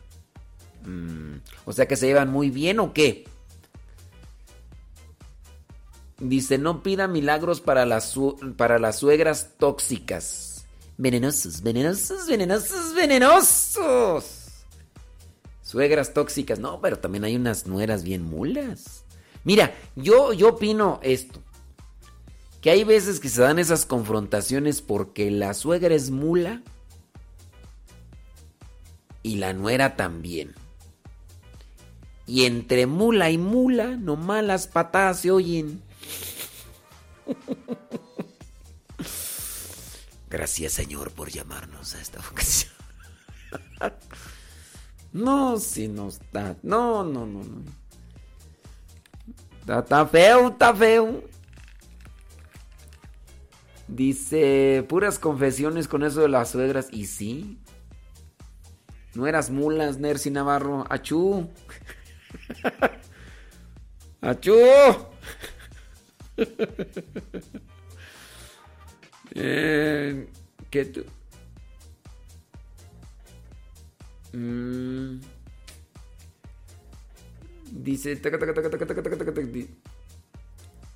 dice, mi suegra es un amor, me quiere como una hija más. Ah, dice Toti. Bueno, pues bendito sea Dios, ¿verdad? Dice Leito, yo me llevo muy bien con mi suegra, pero ella con su otra nuera solo se sobrelleva. Palabras fuertes, palabras fuertes. Dice, padre, luego las suegras te dicen que tienes que no sé qué, no sé qué, ya no alcancé a leer el mensaje porque se perdió. Dice, padre, ahora soy mula pecadora descarriada. Ah, eh, sí. Eh, padre, tengo una pregunta. Tengo que preguntarle a mis nueras qué piensan de mí. Mira, yo mejor digo que no. No les preguntes, María Magdalena. Porque muchas veces las opiniones de los demás sobre nosotros no están en lo que somos nosotros, sino en lo que ellos quieren de nosotros. Mejor no les preguntemos a los demás. Mejor hay que escuchar solamente así sin preguntarles, porque si ya les pregunto, ya cuando uno le pregunta a los demás qué piensas de mí, mira, la opinión del otro puede ser tendenciosa y demás. Ándele pues. Dice, mi suegra se parece a las ollitas de Tonalá. Ande, palabras fuertes. Ya no digo los nombres de las personas mejor porque... ¿Para qué quieres? Al rato se va a armar el zafarrancho aquí y se van a desgreñar de por sí. Bueno, dice, ¿por qué me andas allá exponiendo? ¿Por qué? Ahí me expusiste. Lo bueno que ese programa casi no lo escuchan, padre. Ah, dice padre, dice, yo nunca me he disgustado con mis nueras y con mis yernos. Bendito Dios. Pues no sé quién sea el prudente. dice, mi suegra me trata bien, dice que soy su nuera consentida. Mm, ¿Quién sabe qué le dirán las otras? Porque hay veces que no nos los dicen en la cara. Hay veces, ¿eh? Hay veces. Dice, mi suegra era un amor de Dios. Dios la tenga en su santa gloria. Dice, se nos fue solo. Se nos fue, solo se despidió de mí. Ah, mira. No necesariamente dice, hay nueras que les enseñaron respeto y educación. Ah, ya, ya, ya, ya. Ya, ya, ya, nomás están ahí justificándose que. Ya, sosiéguense. Venenosas, venenosas, venenosas. Sosiéguense, sosiéguense. Oigan, pues ya llegó la hora de la radionovela del día de hoy. La radionovela del día de hoy pues ya termina. De hecho estamos hablando de San, San Rafael Guizar y Valencia, santo obispo mexicano, nacido en Cotija, Michoacán, nombrado obispo para Veracruz, Orejaba, Veracruz. Y los restos de, bueno, están ahí en, en la catedral de Orizaba, por si un día ustedes van a Orizaba van a encontrar ahí las, la tumba de San Rafael Guizar y Valencia. Y hoy es el capítulo número 46. Con este capítulo 46 termina la serie de San Rafael Guizar y Valencia. Y el día de mañana pues ya comenzaremos con otra radionovela más. Estoy pensando poner la radionovela que es de dos capítulos. La radionovela de San Martín de Porres. La radionovela de San Martín de Porres, que es de dos capítulos. Nada más que cada capítulo dura 25 minutos, pero son dos. Entonces poner mañana la de San Martín de Porres. Y ya tenemos por ahí, vamos a hacer la lección a ver cuál ponemos. San Cayetano, eh, San Juan Bosco, también está la de San Agustín. Y, me voy a dedicar a buscar por ahí más radionovelas. Más radionovelas que puedan dar una orientación, consejo o ayuda con base a lo que se presenta en estos audios. Así que vámonos por el último capítulo de la radionovela que ustedes la pueden encontrar. Esta radionovela ustedes la pueden encontrar por ahí en, el, en YouTube. De hecho, la subió la diócesis de Orizaba, Veracruz. Ellos la hicieron, ellos la hicieron. Y al inicio como que no me... pero ya en los siguientes capítulos 2, 3 ya, no como en el 3 o 4, ya empezó a desarrollarse mejor la radionovela. Porque no se entendía así al, el primero o segundo. No se entendía muy bien. Pero creo que ya después agarró forma y, y pudimos entenderle mejor.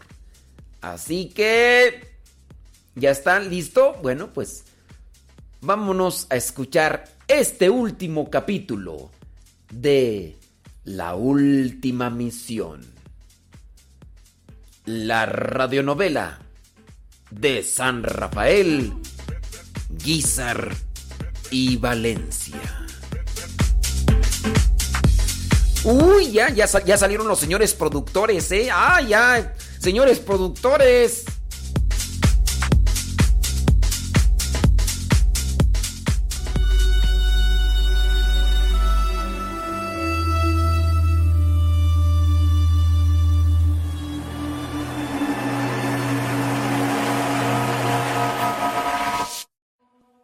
...6 de junio, 1938... ...9 horas...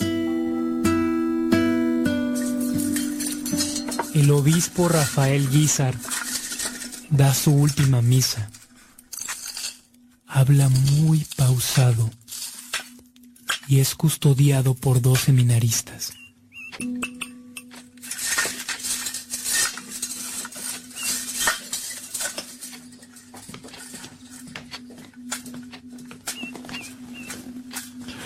Et elevatis oculis in celum ad te Deum. Patrem sum omnipotentem, tibi gratias agens, benedixit. Deditque discipulis suis, dicens, accipite et bibite ex eomnes.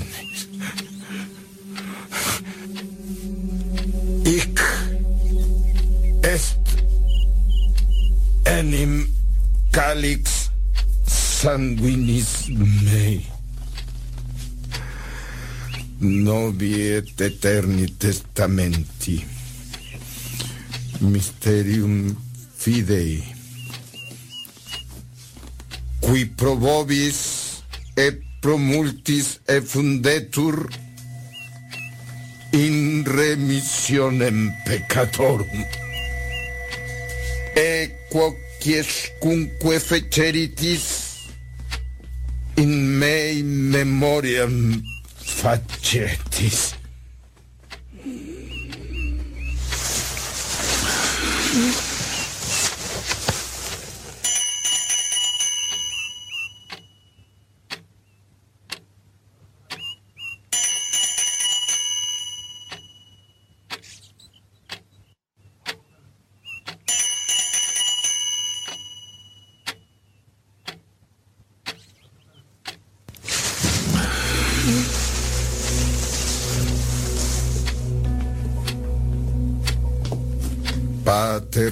noster quaes in celis. Sanctificetur nomen tuum adveniat regnum tuum. Fiat voluntas tua sicut in cielo et in terra. Panem nostrum quotidianum da nobis odie. Et dimite nobis debita nostra sicut et nos dimitimus debitoribus nostris. Et ne nos inducas in tentationem sed libéranos a. Amén.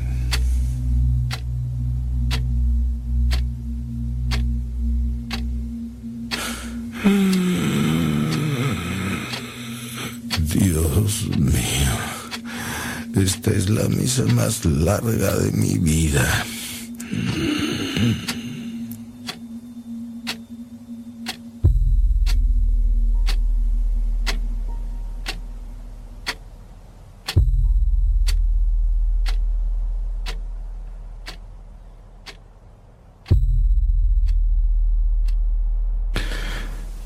Antonio,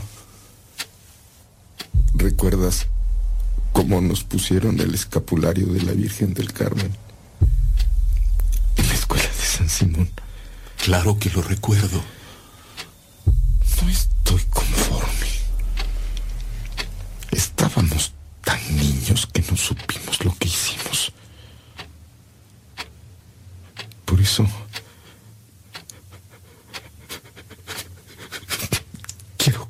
pongas de nuevo.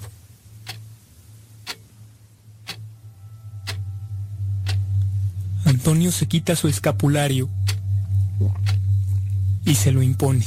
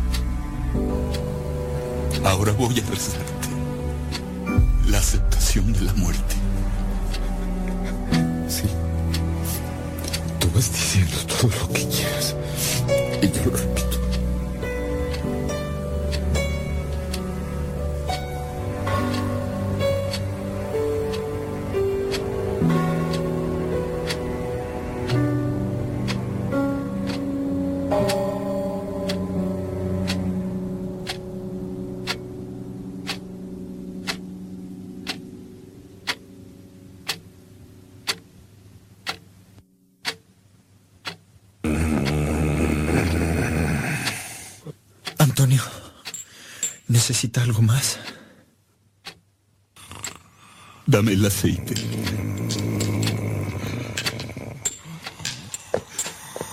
Que por esta santa unción y por piadosísima misericordia, el Señor te perdone cuanto lo hubieras ofendido.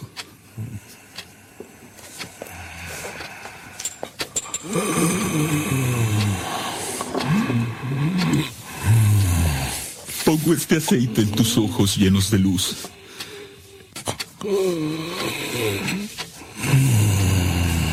Tus oídos que escuchan.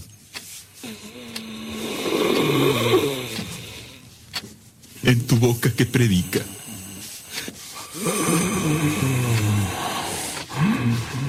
En tu nariz que percibe el olor de la pureza. Y en tus manos que consuelan.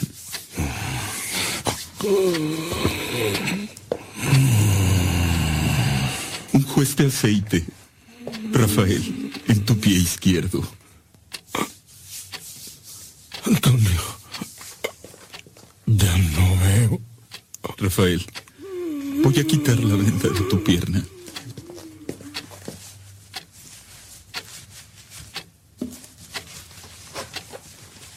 Dios mío, Antonio.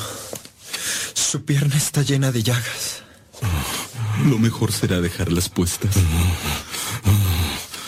Que Ignacio quite las vendas para que me pongan completas las unciones. Las quitaré con cuidado. Padre Rafael, despierte. No se vaya todavía. Despierte.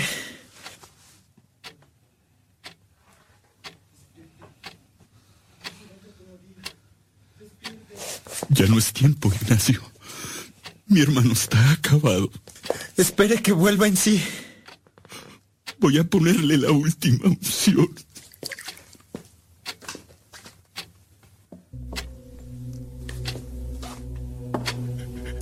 Que por esta santa unción y por piadosísima misericordia te ayude el Señor con la gracia del Espíritu Santo para que libre de tus pecados te conceda la salvación. Amén. Dale, Señor, el descanso eterno y luzca para él la luz perpetua. Descanse en paz. Así sea. No. No. Ha muerto un santo. Rafael, tus ojos azules se apagan. Te has ido. De verdad te has ido. Le levanta la cabeza y entreabre sus ojos para cerciorarse de su fallecimiento.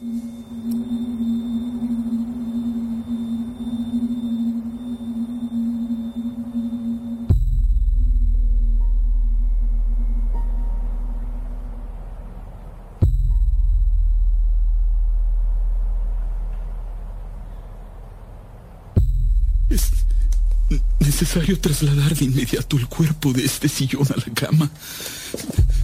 De quedarse así, será muy difícil extenderlo después para colocarlo en la caja mortuoria.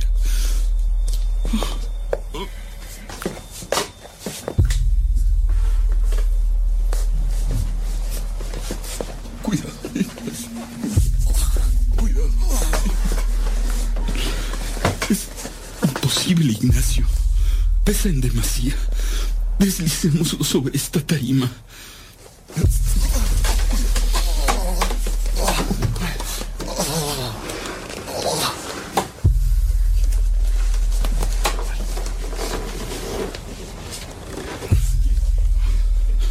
Ignacio, trae por favor los dos cirios que están en el altar y colócalos al lado del cuerpo.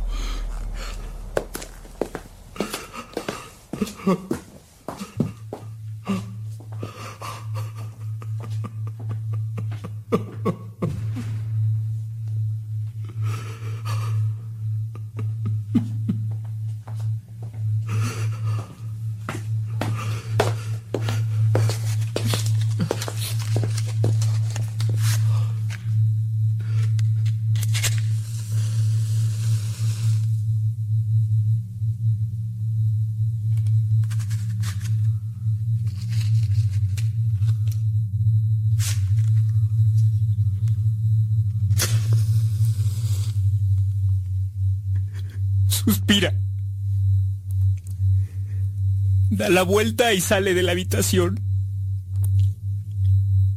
Camina hacia otro cuarto donde no hay nadie.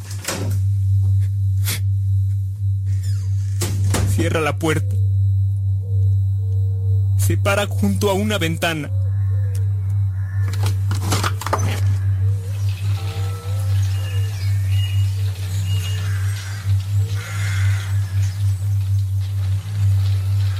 y mirando al cielo.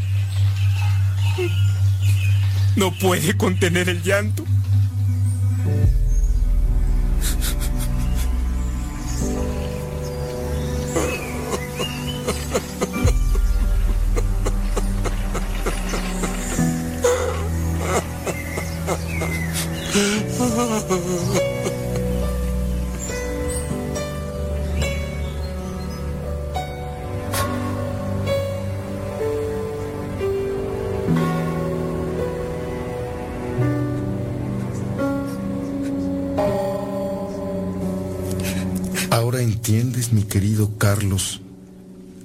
Lo que es el regalo más grande que Dios nos da al aceptar su llamado. Persecución y dolor, sobre todo en mis tiempos, y nunca, óyelo bien, nunca pensé en esconderme. Con esa fuerza que da el Espíritu Santo tomé mis armas. ¿Sabes cuáles? Mi crucifijo y mi rosario y ellos me acompañaban para llevar la palabra de Dios.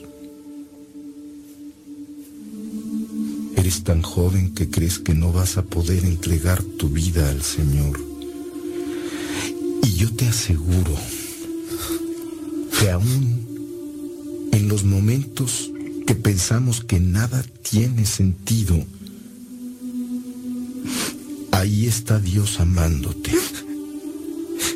como el hijo pródigo, abrazándote y haciéndote una gran fiesta.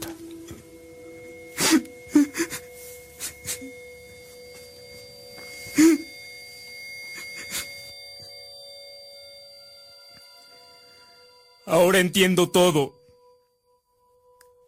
Sé que hay un camino largo que recorrer. Y una larga lucha también. Pero no he de sentirme solo. Santa Teresa dijo, solo Dios basta. Carlos, renuncia.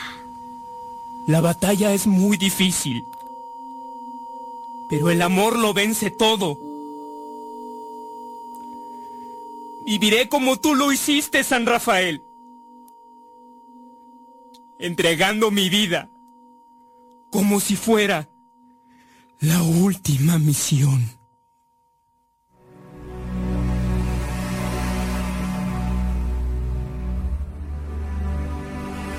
Carlos, le pediste a Dios que te abrazara y ahora lo hace. Te esperan pruebas difíciles, pero mi Padre confía en tu corazón.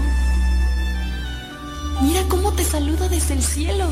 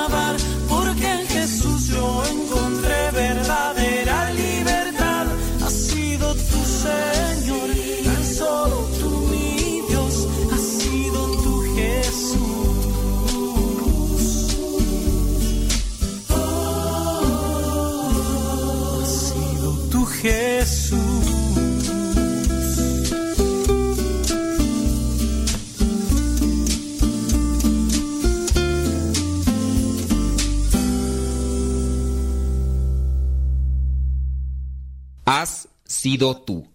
Canto interpretado por Marco López. Descarga la aplicación de Radio SePa y síguenos en las redes sociales. Radio SePa. la aplicación, te aseguramos que no te vas a arrepentir. Descárgala en tu tableta o tu teléfono.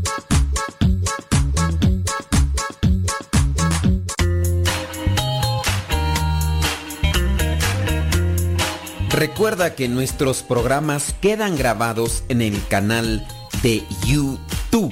El canal se llama Modesto Radio. Ahora, que si tú trabajas en una estación de radio y quieres pasar estos programas, ponte en contacto con nosotros.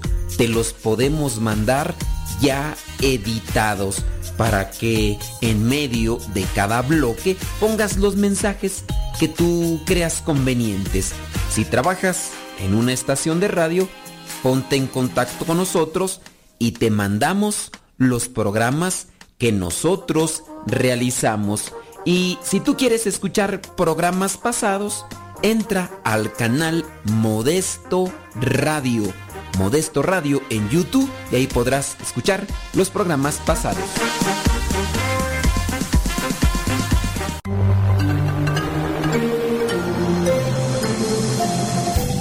Sigan escuchando radiocepa.com, la estación de los misioneros servidores de la palabra.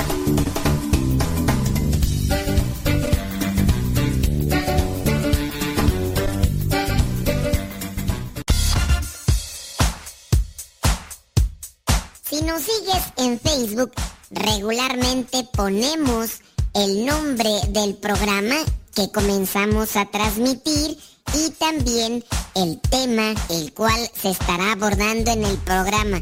Por eso busca la página de Facebook Radio Cepa para que estés enterado de los programas y el nombre de los temas que se estarán abordando. Busca la página de Facebook Radio Cepa, dale like y síguenos.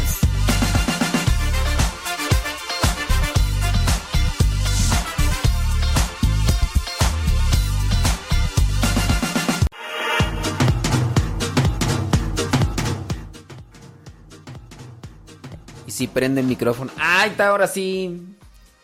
Eh, ya terminó. Dice este comentario que se me hace muy propio.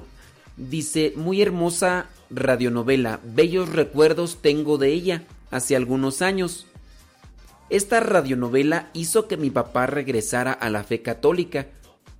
Porque antes de escucharla, él hablaba muy mal de la iglesia y los sacerdotes. Cuando estaba en su parcela, cargaba su radio y llegaba la hora que solo escuchaba la radionovela. Le gustó tanto que ahora mi papá dice es muy devoto de San Rafael Guizar y Valencia.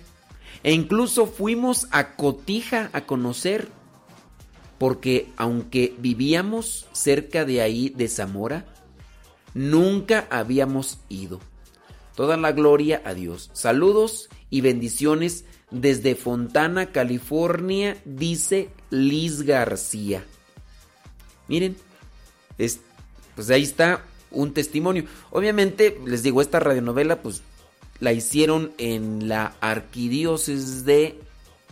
No, no es arquidiócesis, es diócesis de Orizaba, Veracruz. Cuando vino la canonización. ¿Cuándo fue la canonización de Rafael Guizar y Valencia? Um, déjame ver si me meto ahorita aquí al internet rápidamente. Uh, San Rafael, Guizar y Valencia. O sea, tiene poco, tiene poco. Eh, déjame ver aquí. Fecha de canonización fue en el 2006 por el Papa Benedicto XVI. Entonces ya tiene sus añitos, 2006, ya se imaginan, pues ya cuántos. Y. Y pues bueno, esa radionovela sin duda por ahí la, la escucharon. Y miren lo que hizo en el papá de Liz García. Y la radionovela dice, hizo que su papá regresara a la fe. Para que vean que algunos no les gusta, algunos la escuchan y por ahí puede dejar un mensaje. Así es la radio, la radio es algo que no se escucha mm, eh, así de manera atenta, pero trabajando, cocinando, comiendo y escuchando, por ahí algo, algo puede pegar y puede venir un cambio.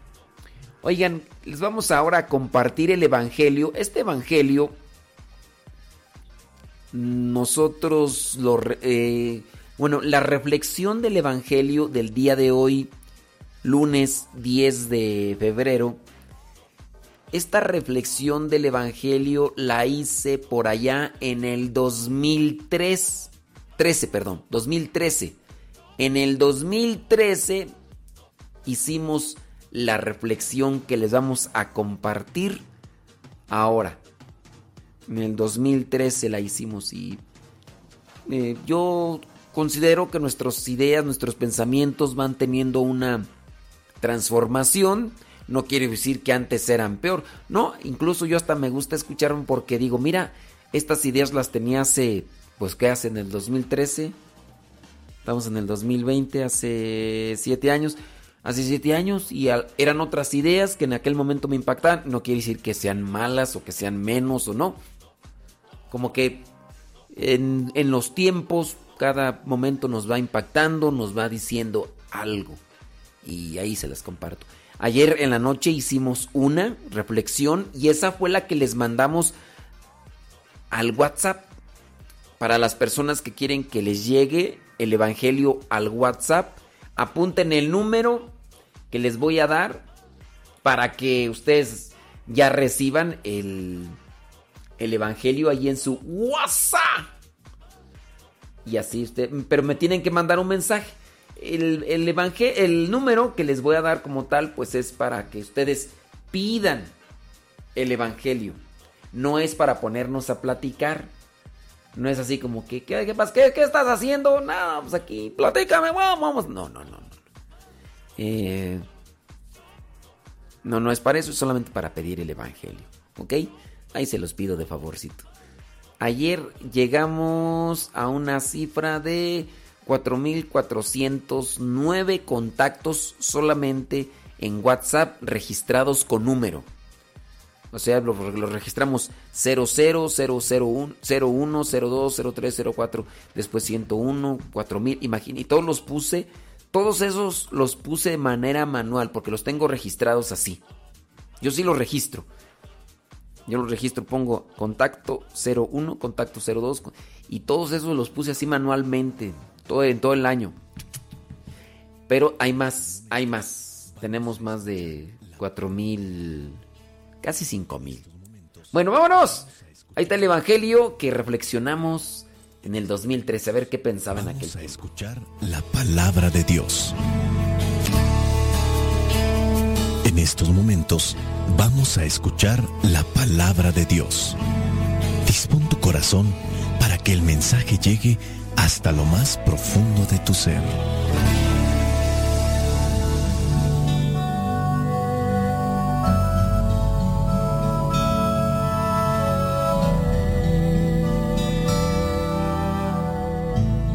Lectura del Santo Evangelio según San Marcos, capítulo 6, versículos del 53 al 56. Cruzaron el lago y llegaron a la tierra de Genezaret, donde amarraron la barca a la orilla. Tan pronto como bajaron de la barca, la gente reconoció a Jesús. Corrieron por toda aquella región y comenzaron a llevar en camillas a los enfermos, a donde oían decir que estaba Jesús. Y donde quiera que él entraba, ya fuera en las aldeas, en los pueblos o en los campos, ponían a los enfermos en las calles y le rogaban que los dejara tocar siquiera el borde de su capa. Y todos los que la tocaban quedaban sanos. Palabra de Dios. Te alabamos, Señor. El día de hoy es una perícopa, es un evangelio que nos habla sobre los enfermos y cómo Jesús los sanaba. Es difícil a veces aceptar la enfermedad y más cuando nos hace sufrir y más cuando hemos pasado ya por cierto tiempo con esos dolores, con ese sufrimiento. En ocasiones el dolor es muy fuerte, pero no solamente el dolor físico, sino también un dolor espiritual. Y a veces este dolor espiritual se hace más agobiante en los familiares o en aquellos amigos cercanos que ven a este ser querido sufriendo. Quisiéramos muchas veces quitarle el dolor, que ya no sufriera. Cuando ya se alarga mucho este sufrimiento, he escuchado también muchas expresiones que parecieran ser duras, como por ejemplo, que mejor ya Dios se lo lleve para que no siga sufriendo. Pero este tipo de expresiones obviamente nacen del dolor, nacen de el sufrimiento, nacen también de una desesperación.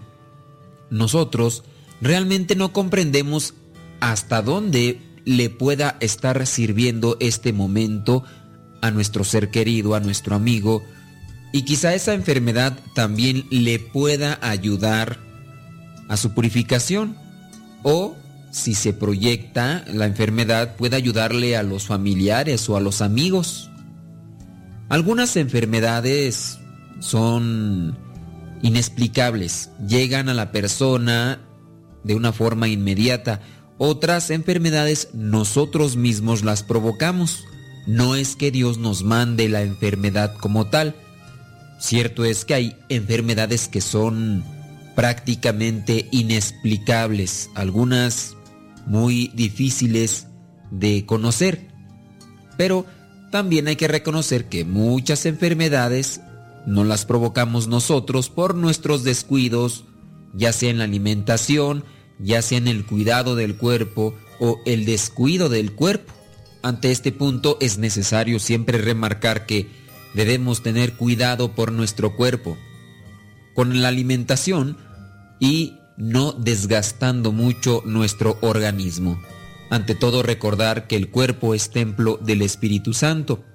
Y quizá la justificación para muchos misioneros, para muchos consagrados es, me estoy desgastando por el reino de los cielos. Sí, se está desgastando por el reino de los cielos, pero al mismo tiempo está también desgastando de una forma acelerada lo que es el templo del Espíritu Santo. Pero tocando el tema de los enfermos, es también importante remarcar cómo desde aquel tiempo ya se buscaba a Jesús para que se sanaran estos enfermos. Había algunos que los llevaban, otros iban por su propia cuenta. En la actualidad podemos seguir haciendo esto, buscar a Jesús para que nos sane.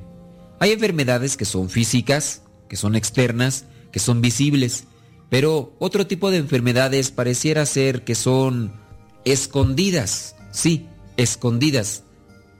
No se ven, no se perciben, no se sienten, pero están ahí. Enfermedades del alma. Enfermedades del alma que pueden llevar a una persona a colocarla en un cuadro de depresión y este cuadro de depresión puede impulsar a la persona a tomar acciones negativas contra su cuerpo.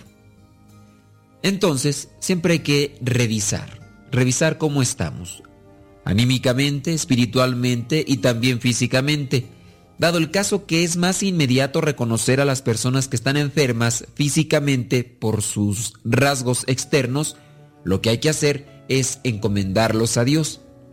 Algo que también podemos recomendar o tocar en este punto de este Evangelio es el sacramento de la unción de los enfermos, ¿sí? el sacramento de la unción de los enfermos que algunos todavía tienen en cuenta o piensan que el sacramento de la unción de los enfermos es solamente para las personas que ya están próximas a morir y como están próximas a morir hay que darles este sacramento y no es así. Este sacramento es llevar al enfermo a Cristo o el a mismo Cristo llevarlo con el enfermo en dado caso que el enfermo no pueda moverse de su casa. El enfermo puede ir a la iglesia y solicitar este sacramento. Este sacramento implica también la confesión. Para eso tiene que vivir en gracia. Hay casos especiales en los que la persona quizá no está viviendo en gracia. Pero cuando ya se está en una situación, un estado grave, puede darse cierto acercamiento a la gracia, al sacramento. Cada caso es muy, pero muy especial, cada caso es diferente y no podemos generalizar que se hacen todos, pero el sacerdote que visita a este enfermo o que recibe la visita del enfermo tiene que discernir si es conveniente acercarlo a la gracia, a pesar de que su situación a veces no se lo permita, pero hay que hacer un análisis, hay que hacer una disertación de ver si es necesario. No hay que pues tenerle miedo al sacramento de la unción de los enfermos. Hay que pedirlo. Si usted le van a intervenir, le van a operar, pide el sacramento. Si usted ya tiene algunos días eh, postrada en cama, pida la unción de los enfermos. También hay que tener en cuenta que hay enfermedades a enfermedades. No necesariamente hoy en la mañana amanecí con un dolor de cabeza y ya me voy a, voy a pedir la unción de los enfermos. Obviamente hay enfermedades que se pueden considerar más graves que otras y en las cuales también se puede determinar si es válido solicitar el sacramento de la unción de los enfermos. Si usted sufre de enfermedades y se quiere confesar, muy bien le puede ayudar. Pero no necesariamente son enfermedades a veces momentáneas, eh, síntomas o cosas que puedan entenderse como enfermedad de una migraña o, o cosas de esas. Hay que también tratar de hacer un análisis referente al caso. Cuando se sufre, cuando se sufre hay que darle sentido al dolor. Sí, el dolor es inevitable, el dolor va a estar ahí presente, pero hay que darle un sentido al dolor. Por eso mencionaba es, Señor, yo te ofrezco quizá una peregrinación a tal santuario. Los enfermos, los enfermos también pueden ofrecer, y este sufrimiento todavía tiene más mérito, porque implica dolor, sufrimiento y muchas veces desesperación. Señor, te ofrezco estos momentos de angustia, de dolor, te los ofrezco, es mi ofrenda hacia ti. Darle un sentido, te los ofrezco por mi purificación, por mi sanación, te los ofrezco para que se acerque más esta persona que conozco y que eh, es renuente, que no quiere leer la palabra de Dios, que no quiere acercarse a la oración, que no se quiere acercar a los sacramentos, ofrecerlo. Porque el dolor es inevitable, pero hay que darle un sentido y de alguna manera adquiere más valor todavía cuando se le da este sentido, un sentido de redención. Ojalá y los que nos escuchen y que estén pasando por estos momentos de dolor, sí, de sufrimiento, busquen darle un sentido para que al mismo tiempo ellos puedan verse reconfortados en ese dolor, sí, reconfortados porque cuando uno le da sentido a las cosas, uno las puede tomar de otra manera o las puede sentir de otra manera. La mamá que está enferma en la casa tiene que levantarse a preparar quizá los alimentos, a cuidar a sus hijos, a llevarlos a la escuela. Le está dando un sentido al sufrimiento, le está dando un sentido a este sacrificio y por eso es que ella tiene la fuerza para levantarse e impulsarse, ayudar, atender a su familia. Así las personas que estén enfermas, si le dan un sentido, esto mismo les puede impulsar. Veamos pues ya por último entonces cómo Jesús llegaba a las regiones, a los pueblos, a las comunidades y le llevaban los enfermos. Hoy tenemos la oportunidad nosotros de llevar a nuestros enfermos, llevarlos a la iglesia, escuchar misa, a la unción, a la confesión. Busquemos siempre tener ese encuentro personal con Cristo y qué mejor que hacerlo a través del sacramento. Por último, quisiera terminar con una oración que está en un libro que no sé hasta dónde nos escuchen, pero esperando que lo busquen, que lo lean, lo reflexionen con sus enfermos, o si usted está enfermo, lo busque y lo reflexione. Este libro se llama El amigo del que sufre, el amigo del que sufre, y es una obra o es un libro de obras misionales pontificio episcopales de México. De inicio el libro presenta los enfermos misioneros, ¿sí? A pesar de que usted no pueda salir a caminar, a pesar de que usted no pueda realizar apostolados en las calles, desde ahí, desde su cama, desde el lugar donde se encuentra sufriendo, usted puede ser misionero.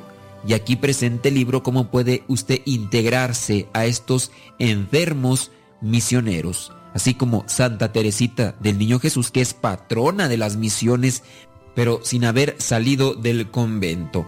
Sí, se puede hacer misión. Bueno, en apartados diferentes de este libro usted puede encontrar una riqueza invaluable. Y el día de hoy, para esta reflexión, me he permitido tomar una oración. Está en el apartado de oraciones de la mañana. Y la oración se llama Señor, que no me desespere. Si usted está enfermo, hagámosla todos juntos. Si usted conoce a una persona que está enferma, busque apuntar esta oración a través del podcast y escribirla y rezarla junto con aquel enfermito que usted tiene. Dice la oración así, Señor, que no me desespere. Señor, tú conoces todo y sabes que te amo. Ayúdame a tener siempre en cuenta mi limitación humana y mi debilidad. Dame un espíritu sincero y generoso de aceptación de mi dolor y de mi enfermedad. Que tu gracia me ayude a no encerrarme en mí mismo. Dame luz y valor para ver tu mano bondadosa que va trabajando en mí a través de mi enfermedad, aún sin darme yo cuenta de ello. Cuando esté triste y deprimido, nunca permitas que falle mi confianza en ti y en tu gracia poderosa. Enséñame a ser abierto para apreciar los esfuerzos de los médicos, de las enfermeras y de todos los que cuidan de mi salud. A veces tengo muchos dolores, sufro mucho y me parece que no saben comprenderme, que nunca voy a salir de mis males y la desesperación quiere apoderarse de mi espíritu. Señor, que no ceda a la tentación de la desesperación o desconfianza. Dame fe y fuerza para levantar mis ojos hacia ti, mi ayuda y mi salvación. Te pido sigas bendiciéndome en este día, cuidándome con tu mirada de Padre e iluminando a todos aquellos que hoy me visitarán. Gracias Señor.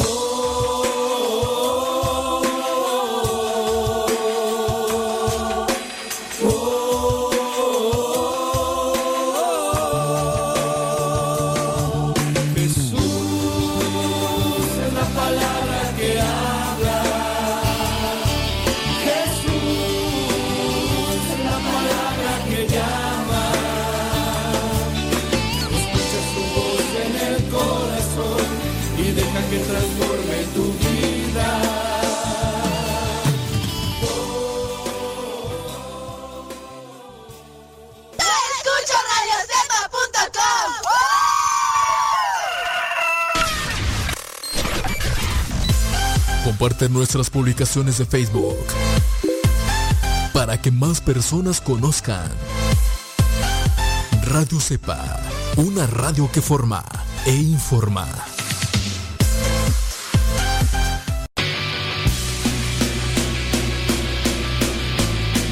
Tu palabra y no puedo parar, lo que me das en ningún lado lo puedo hallar.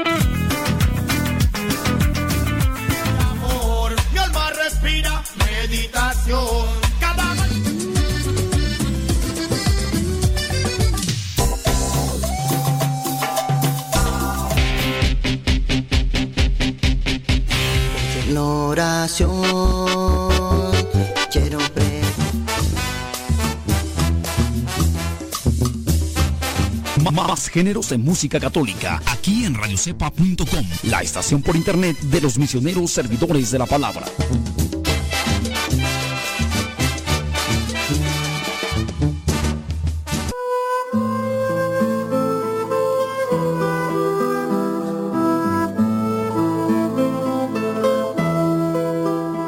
Si te sientes un tanto abrumado por las situaciones de la vida, y buscas un lugar para tener silencio, oración y paz, te recomendamos la casa que tenemos en Tarimoro, Guanajuato.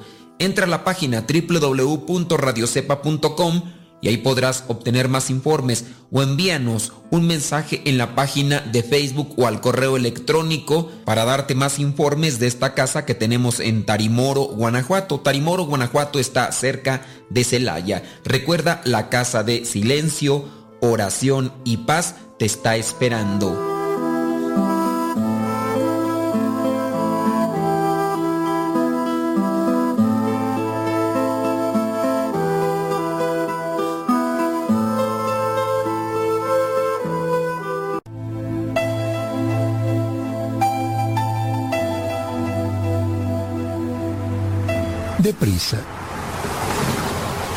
Conductor se desplazaba por una autopista a muy alta velocidad cuando, de repente, justo después de una curva, vio a un hombre parado en medio de la vía. Con los brazos hacía desesperadamente una señal para que el auto se detuviera. El conductor, sorprendido y a la vez asustado, tocó insistentemente el claxon para que el hombre se quitara del camino. Pero fue inútil. El hombre seguía haciendo señas para que el auto se detuviera. Debe de estar loco, dijo el conductor mientras pisaba el freno, provocando un fuerte chillido de las llantas y dejando dos largas marcas negras en el pavimento, logrando así detener el auto para no atropellar a aquel hombre. Muy enojado se bajó del auto y azotó la puerta. Se acercó al hombre y le gritó, ¿acaso no tiene ojos? ¿No ve lo peligrosa que es esta carretera y se atraviesa en ella como si nada?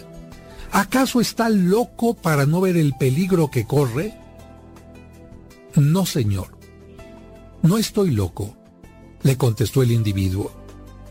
El puente que está en la próxima curva acaba de desplomarse y sabía que si no hacía algo, usted en este momento ya estaría muerto. Tuve que arriesgar mi vida para ver si podía salvar la suya. Quizás en la carretera de tu vida, algún loco te ha obstaculizado el paso para hablarte del amor de Dios y te has enojado sobremanera porque vas muy a prisa. Quizás hoy yo esté obstaculizando tu camino quitándote unos minutos, pero ¿qué habría pasado si el conductor hace caso omiso al individuo del camino? ¿Qué crees que pasará a los que oyen la advertencia de la palabra de Dios y la ignoran? Como dice San Mateo en el capítulo 13, quien tiene oídos para oír, que oiga.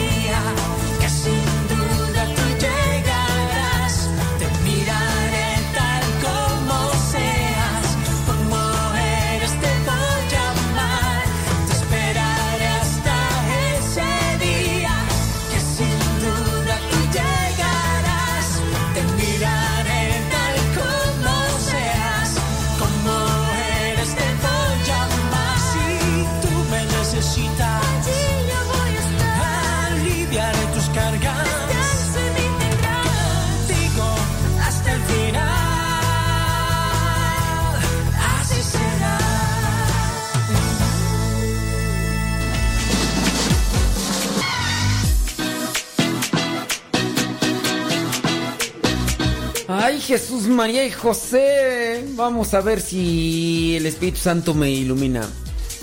Dice Rubén Dávila. No sé si nos está escuchando porque luego nos hacen las preguntas y se van allá, quién sabe a dónde.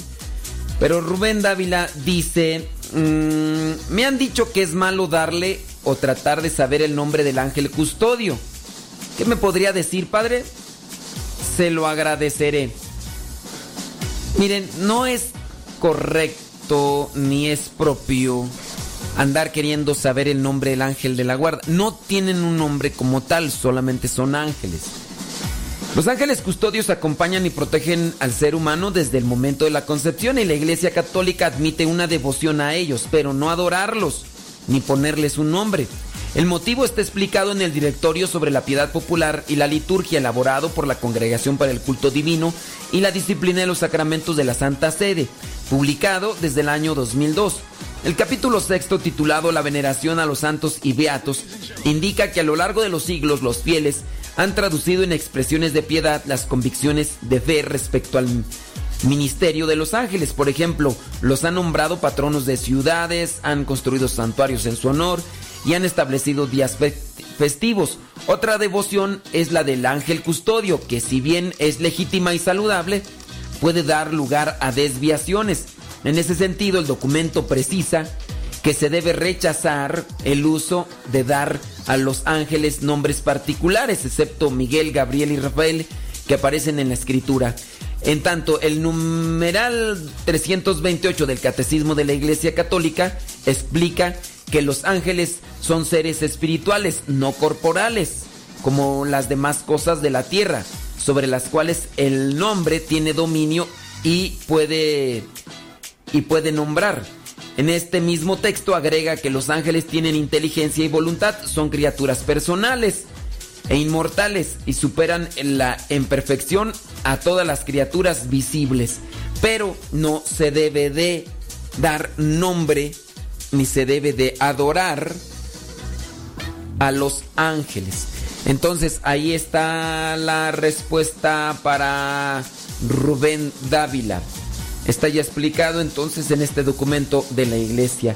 Esteban Padilla Coronado dice, Padre, y el ángel que luchó contra Jacob. En la Biblia aparece en el libro, creo que es el libro de los números, capítulo 22, no recuerdo bien los versículos, pero aparece que Jacob, no es cierto, no es, no, es, no, ese libro de,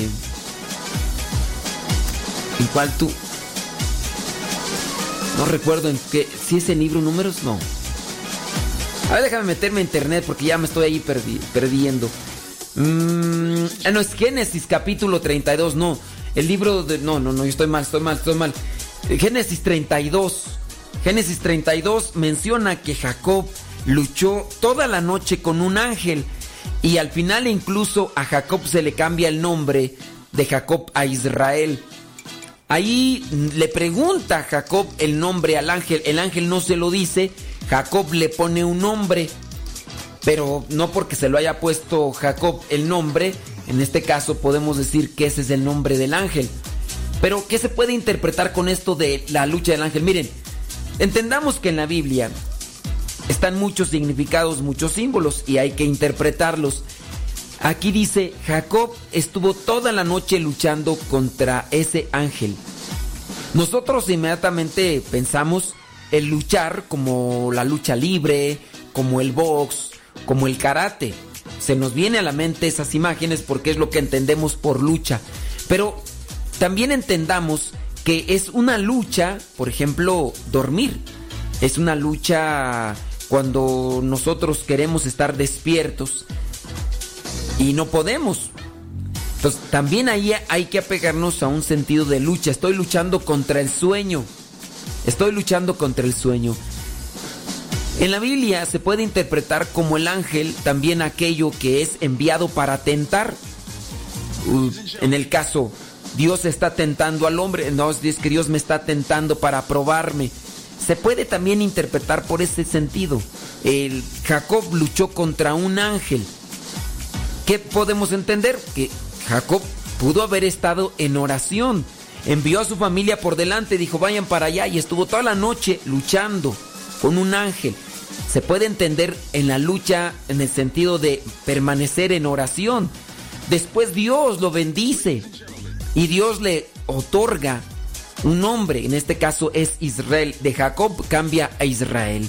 Fuerza de Dios. No hay que entender entonces los, los términos de forma literal, no hay que adoptarnos al término literal. Si después de permanecer toda la noche despierto Jacob recibe bendición y además se le cambia su nombre, entonces podemos comprender que va más apegada a la interpretación aún. Me mantuve orando y estuve luchando contra algo. Si quieres tú aquí le pone el nombre de ángel. A lo mejor hay veces que nos que somos muy estrictos en la mentalidad y queremos decir, "No, ¿y por qué no pone ahí directamente que estuvo haciendo oración? Porque hay que interpretarlo así." Son formas literarias que se apegan a un tiempo, que se apegan también a una dirección hacia quién van dirigidos. Y son las formas literarias que se utilizaron. Y ahí es donde uno entra en conflicto porque uno quiere, no, pues que a mí me digan al pan pan y al vino vino, ya por qué tiene que presentar eso. Son formas literarias que se presentan en la Biblia y que hay que escudriñarlas y leerlas con la luz del Espíritu Santo para comprender qué es lo que nos quiere decir Dios. Aquí es más que querer entender, el, ver el significado de forma literal. ¿Qué es lo que me dice Dios? A mí me dice en la palabra en este texto de Génesis capítulo 32 donde está Jacob luchando con aquel ángel es Jacob se mantiene despierto. Al final Dios lo bendice. ¿Y qué se mantuvo haciendo despierto durante aquel tiempo? Haciendo sin duda oración y encontrar qué era lo que le quería decir Dios. Después de esto, Jacob tiene que hacer, tiene que realizar acciones. Y aquello es iluminado por la palabra, pero también iluminado por la oración. A mí lo que me dice es mantente en oración. Jesucristo también le dice a sus apóstoles en ciertos momentos, ni siquiera una hora, pudieron mantenerse despiertos. Jesucristo también dice, oh, velen y oren, porque no saben. Hay que, el espíritu es fuerte, pero la carne es débil. Velad y orad, manténganse orando y velando. Están aquellas, aquellas doncellas, aquellas vírgenes prudentes también. Tienen que estar atentas porque no se sabe. Bueno, hay por ahí la necesidad de interpretar todo esto, pero pues sí necesitamos Déjame ver quién más. Dice Emanuel Zavala, dice, padre, mm, ok, bueno, esa es una opinión de, de Emanuel Zavala con respecto a esto. Dice, para mí el boxeo no debería de existir porque, dice, ¿cómo van a permitir que dos seres humanos se golpeen? Aparte, usted no ha mirado cómo en el boxeo pasa de una simple deporte cuando ellos lo toman eh, lo toman ya en serio y hasta en el pesaje quieren pelear y se insultan. Ok, bueno, pues en este caso... Ah, ok, pero, ok, eso es lo que dice Manuel Zavala. Francisco Álvarez con respecto a esa pregunta o ese comentario que hace, dice que, que el box no debería de existir porque se golpean, dice Francisco Álvarez, si se quiere calificar moralmente un acto, hay que, se debe de tener en cuenta el objeto, la intención y el fin. Y aquí ya entramos en la cuestión de la moralidad. Para Emanuel eh, Zavala dice no, que el box no debería de existir porque es golpearse, es atacarse.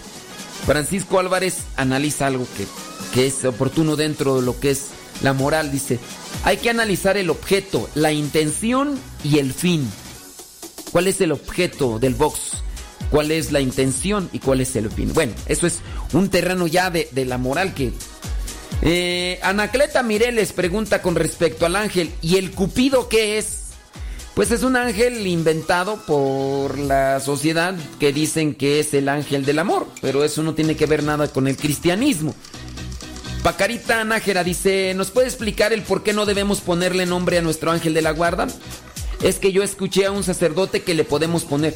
Bueno, tú escuchaste a ese sacerdote, yo no sé quién es ese sacerdote, pero ya hemos explicado y le explicamos a quién fue, a Rubén Dávila, lo que nos dice la iglesia en el directorio sobre la piedad popular y liturgia.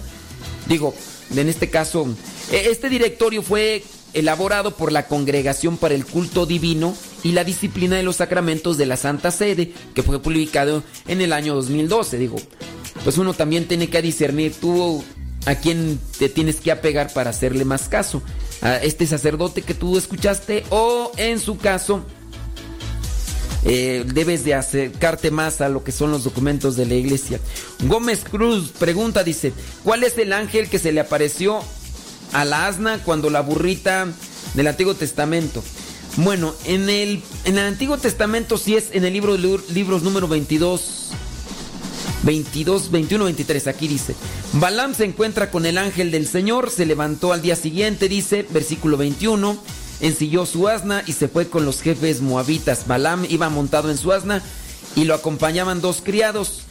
Em, y el ángel del Señor se interpuso en su camino para cerrarle el paso. No, no se dice cuál ángel, dice cuando el, asna vio que el ángel del Señor estaba en medio del camino, no dice cuál es el ángel del Señor.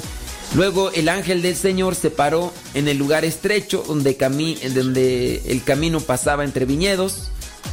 Cuando el asna vio al ángel del Señor, se recostó. Ok, entonces Balaam le volvió a pegar, pero el ángel del Señor se adelantó. No dice, no dice cuál es el nombre del ángel, solamente dice que el ángel del Señor. Yo soy una. El asna le habló, tú estás burlando de mí. Le respondió Balaam, si tuviera a la mano un cuchillo ahora mismo te mataría. Pero el asna le dijo, yo soy el asna que tú has montado y le habló. Entonces el Señor hizo que Balaam pudiera ver a su ángel que estaba en medio del camino, después de que le habló el asna.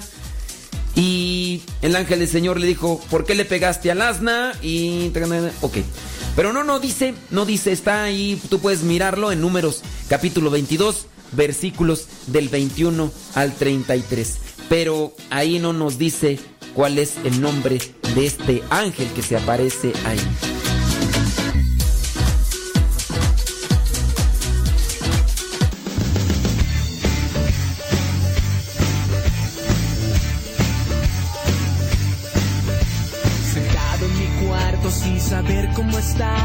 Perdido en canciones sin saber qué cantar, soñando en un mundo lleno de mucha paz. Pues toma mi mano y comienza a cantar, estrellas que caminan junto a mí. Verdad, así es la vida, que vivir. Como la lluvia, haces tu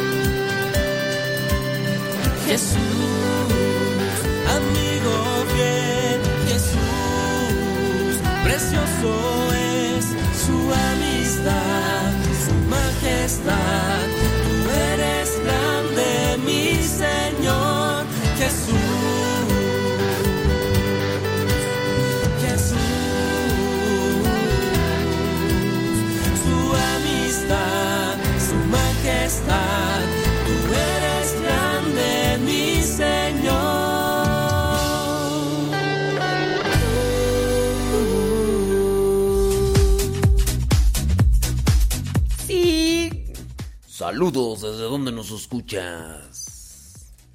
Dinos desde dónde nos escuchas.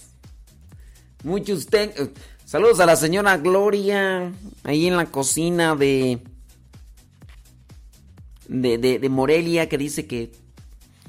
¿Y cómo le hago yo para saber si me escuchó la señora Gloria? Porque dice que no tiene, porque está ahí, está haciendo de comer en la cocina ahí en, en Morelia. ¿Cómo le hago para saber si escuchó el mensaje? Saludos a los de uniformes Chiconcuac, que les dije ayer que les iba a mandar saludos. Saludos los de uniformes Chiconcuac. Chicon, Chiconcuac o Chinconcuac. Yo digo Chiconcuac. Pero es Chiconcuac o Chinconcuac. Ay, Dios mío. Sí. Mm, nada más. Ujú. Ah, mire, qué, qué, qué, qué bien. Me parece magnífico.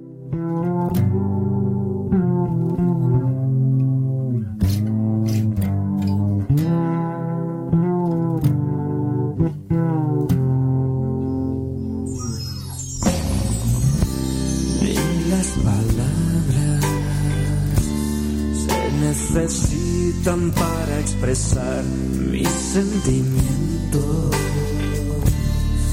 Siempre comprendes con tu inmensidad mis ojos muestran todas las veces que me haces soñar en una tierra en la que todos vivamos en paz.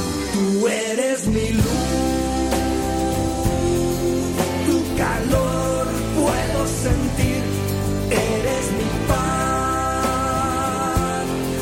nada me inquieta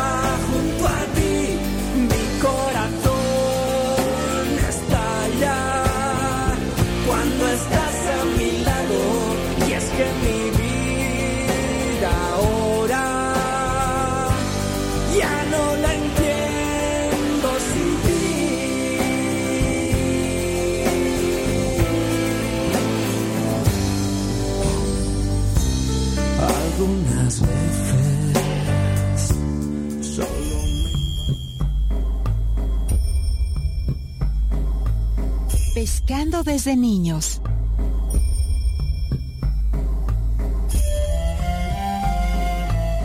Cuando María, José y el niño dejaron Egipto, regresaron a su tierra y se fueron a vivir a la zona de Galilea, en un pequeño pueblo llamado Nazaret, porque allí habían vivido antes de que Jesús naciera.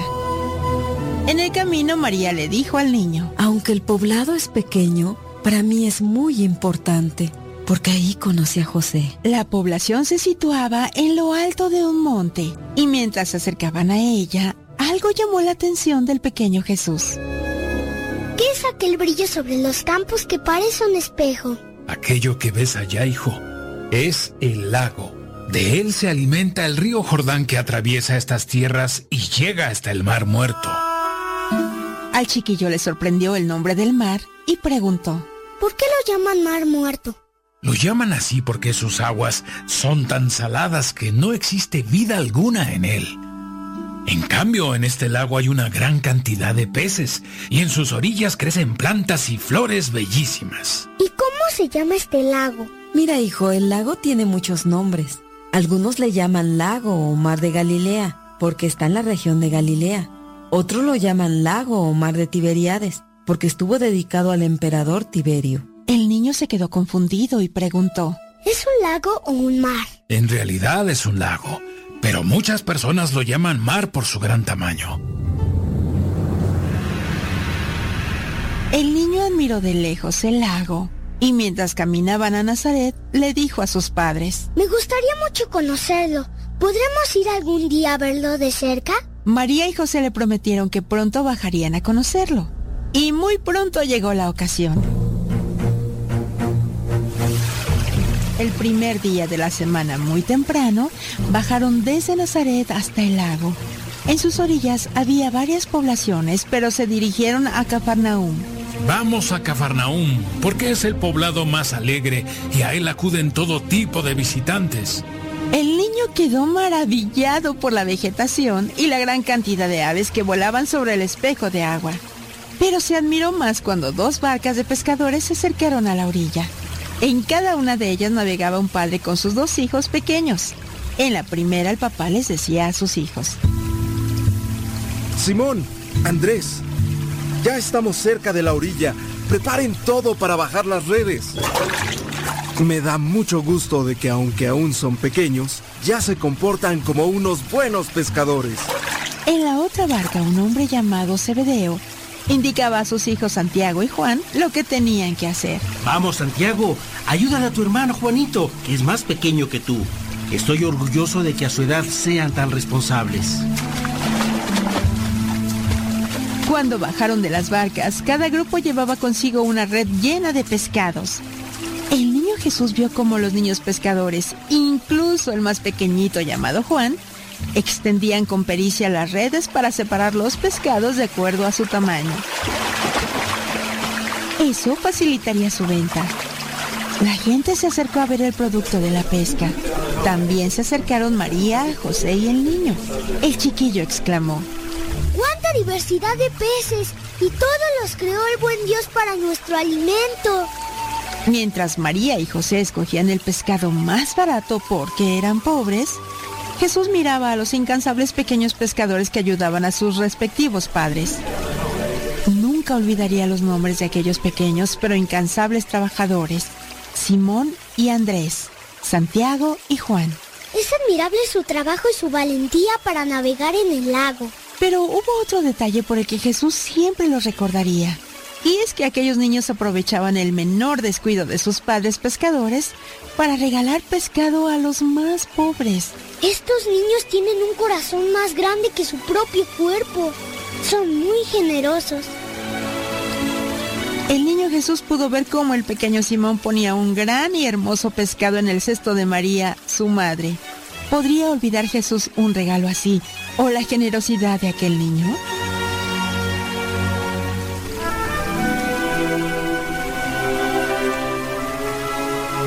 Pasaron los años y Jesús fue creciendo.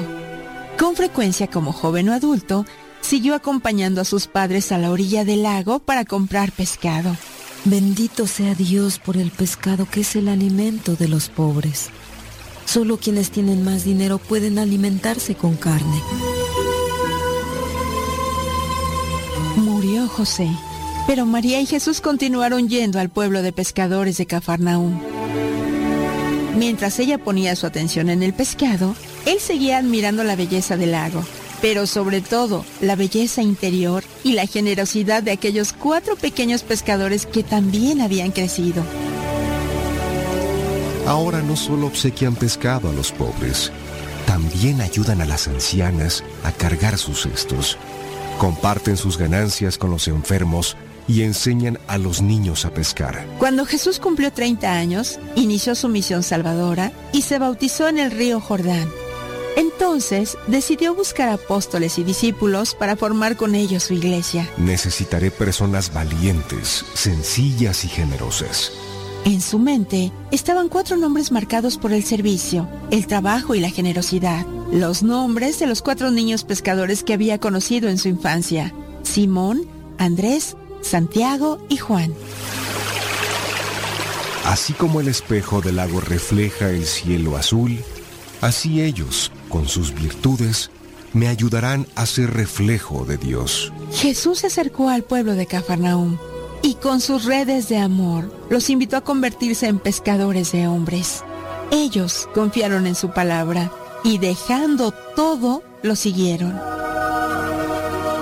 Desde entonces y a partir de aquel día, muchos hombres, mujeres y niños han aceptado la invitación de Jesús para trabajar con Él y en su nombre. Sin embargo, el gran mar de la humanidad sigue necesitando redes de amor, valentía, sencillez y generosidad. Y así como Jesús conocía desde pequeños a sus apóstoles, ¿sabías que Dios te conoce desde que eras un niño? Y desde entonces tiene una invitación especial para ti.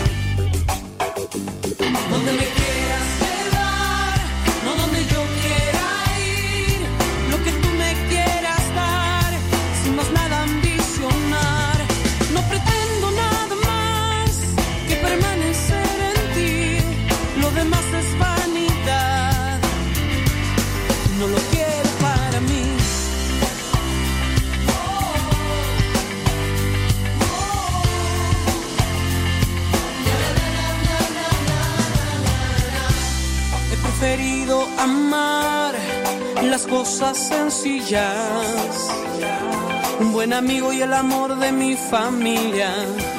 He preferido buscar no la añadidura, sino tu reino y no nublarme lo demás. Detrás del escenario, de las luces y el aplauso,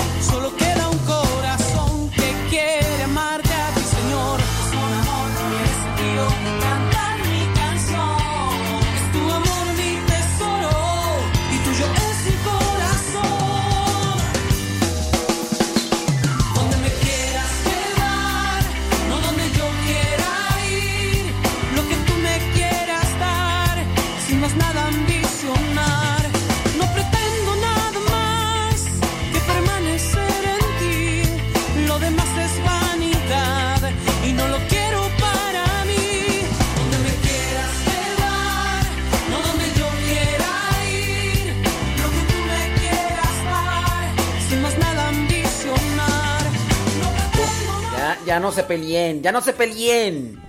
Mejor pidan cincelazos. Sí. Van a pedir sus cincelazos. Los que me toque mirar. Esos son los que voy a decir. Así que ya saben la dinámica. Son tres libros. El libro número uno tiene 1227. El libro número dos tiene 1199.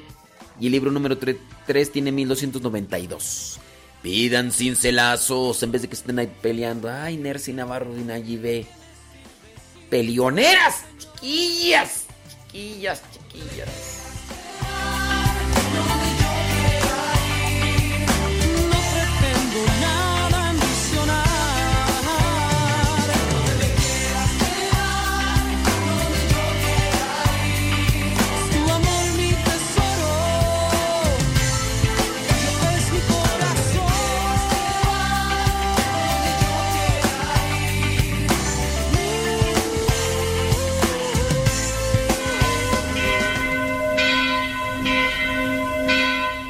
La parroquia virtual.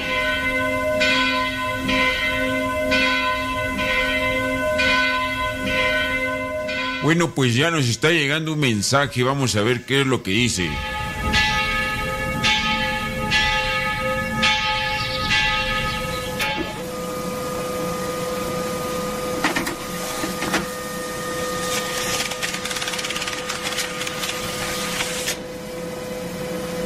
Bueno, el mensaje dice lo siguiente.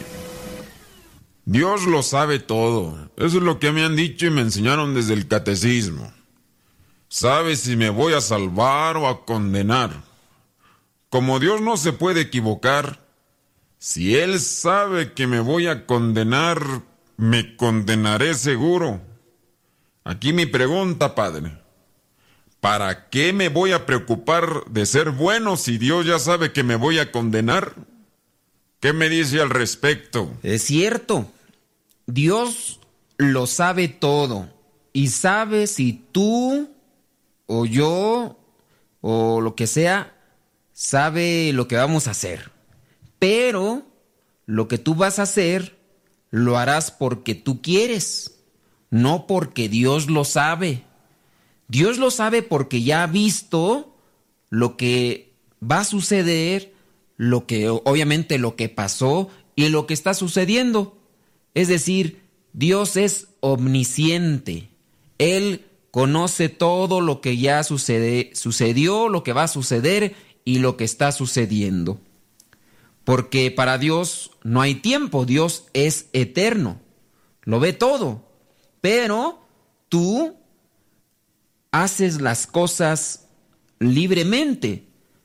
Por ejemplo, si tú vas al cine con un amigo a ver una película que tú conoces, ya sabes el final y le dices a tu amigo quién es el criminal, pero tu conocimiento no ha influido en lo que hace el criminal de la película. Aunque tú ya sabes lo que va a suceder en la película, tu conocimiento de lo que va a suceder con ese criminal no influye. Nosotros hacemos las cosas sucesivamente, pero Dios las ve simultáneamente. Nosotros no debemos de tomar decisiones respecto a si Dios lo sabe o no lo sabe. Sabemos que Dios lo sabe porque Dios es omnisciente, Dios es todopoderoso, pero no vamos a actuar porque Él lo sepa o no lo sepa. Lo que hay que hacer cada uno de nosotros, teniendo ya conciencia, es portarnos bien. Y Dios, de esa manera, sabe que te vas a salvar. Pero bien sabe que si te portas mal, pues te vas a condenar. Dios sabe si este año habrá una buena cosecha o si se va a perder por la sequía. Dios lo sabe todo. Pero también sabe que si no siembras, es seguro que no habrá cosecha. Por eso es indispensable que pongamos de nuestra parte si queremos un buen final. No hay que solamente apegarnos a si Dios lo sabe o no lo sabe. Lo que sí sé es que yo me quiero salvar y para salvarme debo de portarme bien, de hacer las cosas que me pide en su palabra. La parroquia virtual.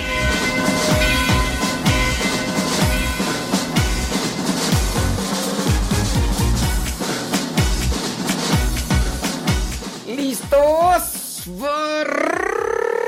¡Arrancan! Y mis ojos se clavan. El cincelazo que está pidiendo María Alegría desde Santana, California. Dice que quiere el cincelazo 1982 del libro número 3. ¡Ay, María! María. María. María, no escuchas bien que no te acuerdas que te dije que el libro número 3 solamente tiene 1292 cincelazos, no 1982. Ay, María, lástima, Margarito, lástima, lástima que se acabó. Ni modo, ahí se para, será para otra. El libro número 3 tiene 1292 y tú pediste el 1900.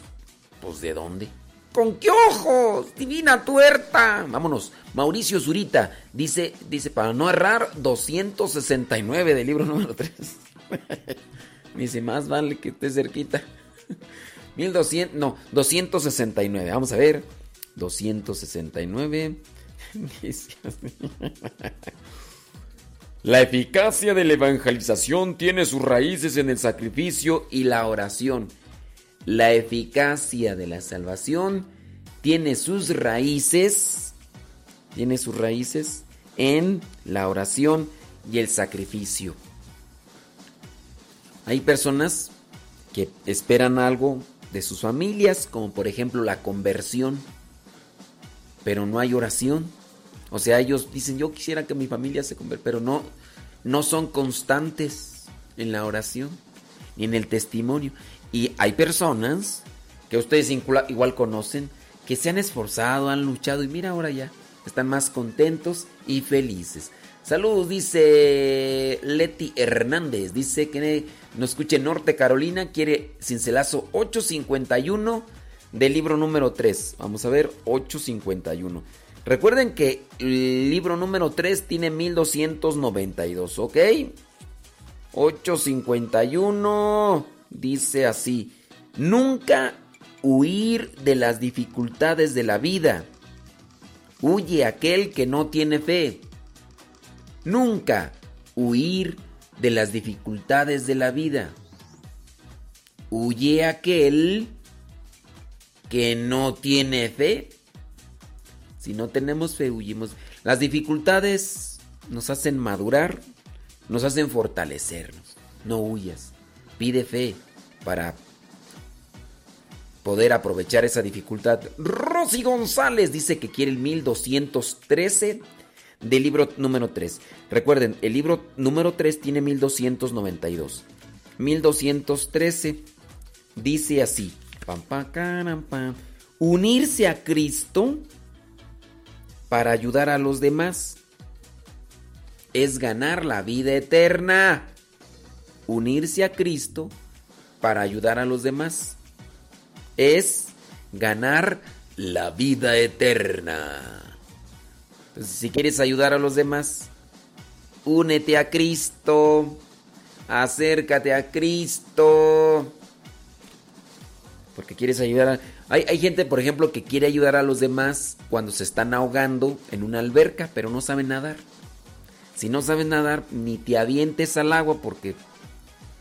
Pues cómo. Esa es una, es una analogía muy, muy clara, ¿verdad? Como a veces queremos ayudar a los demás y no sabemos nadar. Pues no. Vámonos. Eh, Anita Revelo dice que quiere cincelazo 28 del libro número 3. Nos escucha hasta Nebraska. Eh, Cosat, Nebraska. 28 del libro número 3 dice así. Para patán, tacatacatán. El tibio todo lo encuentra demasiado difícil y pesado. Sin embargo, para el que ama, nada es duro. Nada resulta difícil. El tibio todo lo encuentra demasiado difícil y pesado. Sin embargo, para el que ama, nada es duro, nada le resulta difícil. Vámonos con otro. Ya nomás vamos a decir otro. Eh, Diana Cruz dice que quiere cincelazo 365, pero del libro número 1 hasta Alabama. 365. Dice así, pon mucha atención. Toco, toco. morir diaria y constantemente significa también diaria y constantemente resucitar. Morir diaria y constantemente significa también resucitar diaria y constantemente. Con estas pequeñas Pascuas nos entregamos más a la Pascua definitiva. Yo estoy loco con mi Dios. Yo estoy loco con mi Dios. Él me da la salvación.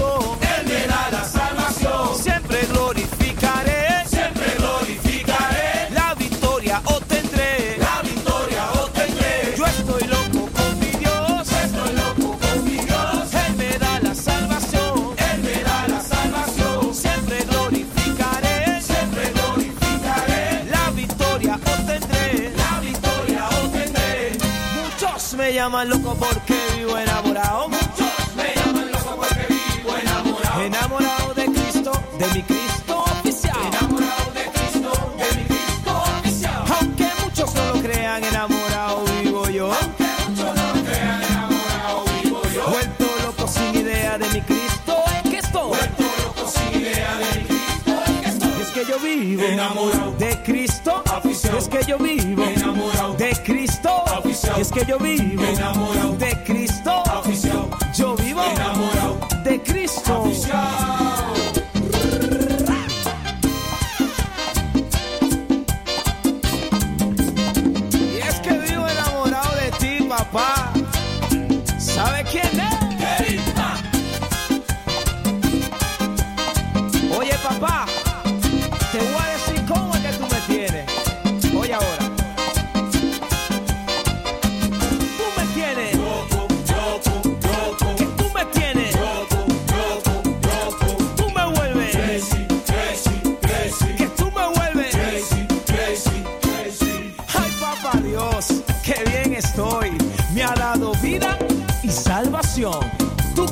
Enviaste a Jesucristo por el pecado de esta nación. Por eso canto, por eso digo que vivo loco, loco de amor y tú me tienes. Loco, loco, loco. Que tú me tienes. Loco, loco, loco. Y tú me vuelves. Crazy, crazy, crazy. Que tú me vuelves. Crazy, crazy, crazy. Y las trompetas dicen que están locas.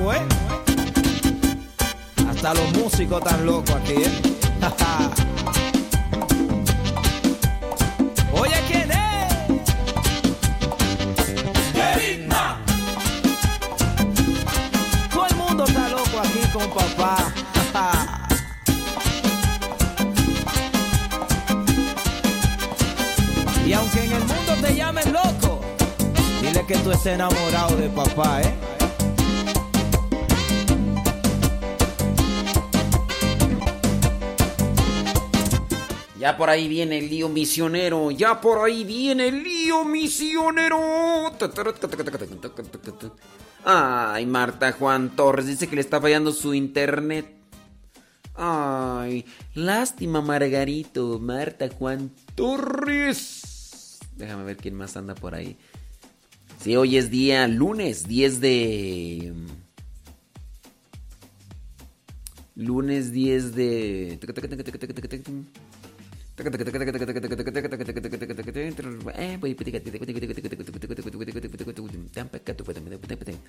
Lunes 10 de mm, febrero. Ok. Déjame ver. Voy a hacer, voy a hacer un cambalache. Vamos a ver qué tal resulta. Espérame tantito. Pim, piri, pi, pim. Es que dicen que. Acaba de llegar un señor que está aquí afuera y voy a ir a saludarlo porque que viene de Orange, California y que nos escucha en Guadalupe Radio, la 87.7 FM. Gracias. Déjame ver. Ujú. Espérame tantito. Espérame tantito. Ya viene el misionero. Ok. Hay 167 veces compartida en la transmisión en Facebook. Solamente 167. ¡Qué codos! ¡Qué codos! Bueno, eh, déjame ver. Tum, parararara, tum, pararam. Espérame, espérame. Mille, ok. Si llegamos a 250 compartidas antes de los 10 minutos, voy a compartir esta canción. Bueno, este es un popurrí de animación, dura 7 minutos de los misioneros servidores de la palabra. Pero tenemos que llegar a 250 veces compartidas en Facebook. Este ritmo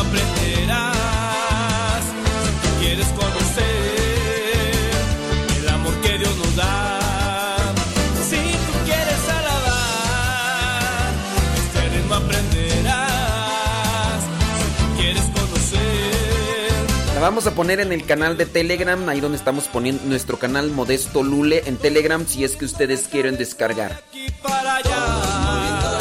Ay, Dios mío, las víctimas, pero... Yo la veo que ella se está haciendo la víctima. David Trejo dice, no le pido cincelazo el día que quiera, me los digo yo solo.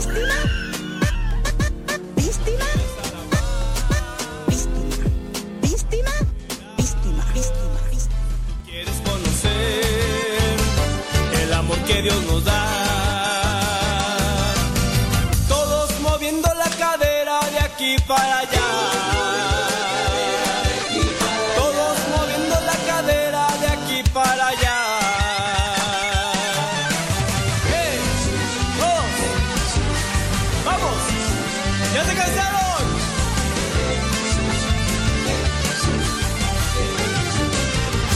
Si tú quieres alabar,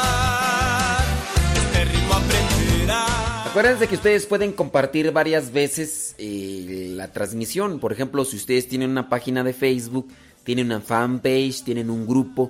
Ustedes, de hecho, pueden compartirlo en otros grupos. Si ustedes están metidos ahí en otros grupos, compartan la transmisión en un grupo y, y puede ser que sea más de una sola vez.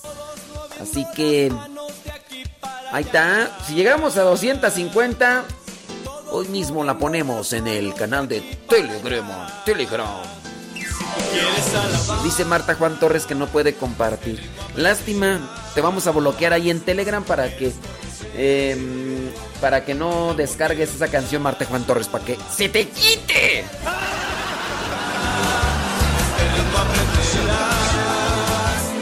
Quieres conocer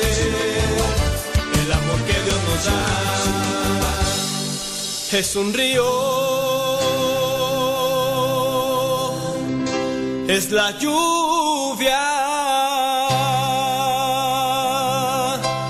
es un soplo, es un fuego Es el espíritu. Ahí les va el número del evangel el número de mi celular para que pidan el evangelio. Ahí les va el número de WhatsApp, es de México para que ustedes pidan el evangelio. Pidan el Ahí va el número, ahí va el número. Ahí va bajando, va cayendo, va soplando, va ardiendo. Es el Espíritu de Dios que quiere actuar. Ahí va bajando, va cayendo, Dice Marta Juan Torres que se le corta la transmisión. Pues yo te voy a cortar del grupo de Telegram para que se te quite.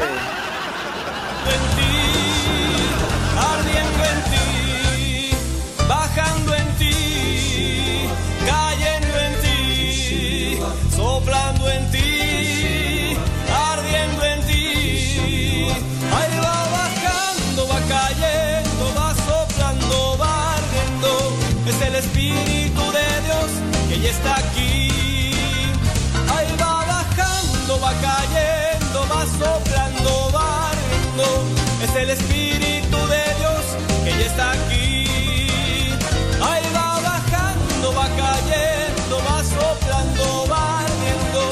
Es el Espíritu de Dios que ya está aquí. Para 250 todavía les cuelga. Eh, van 222, o sea, faltan 27. ¿Sí, 27? Sí. Va bajando banca. Son 7 minutos de popurrí.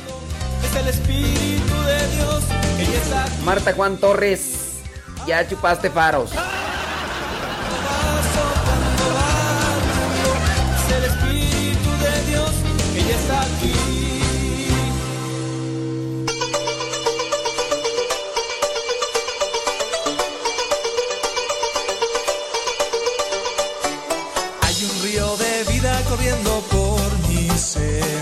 hacia los enfermos caminar y ver, libera a los oprimidos y les da la felicidad. Hay un río de vida corriendo por mi ser. Está el amor del Padre corriendo por mi ser, que hacia los enfermos caminar y ver, libera a los oprimidos y les da la felicidad.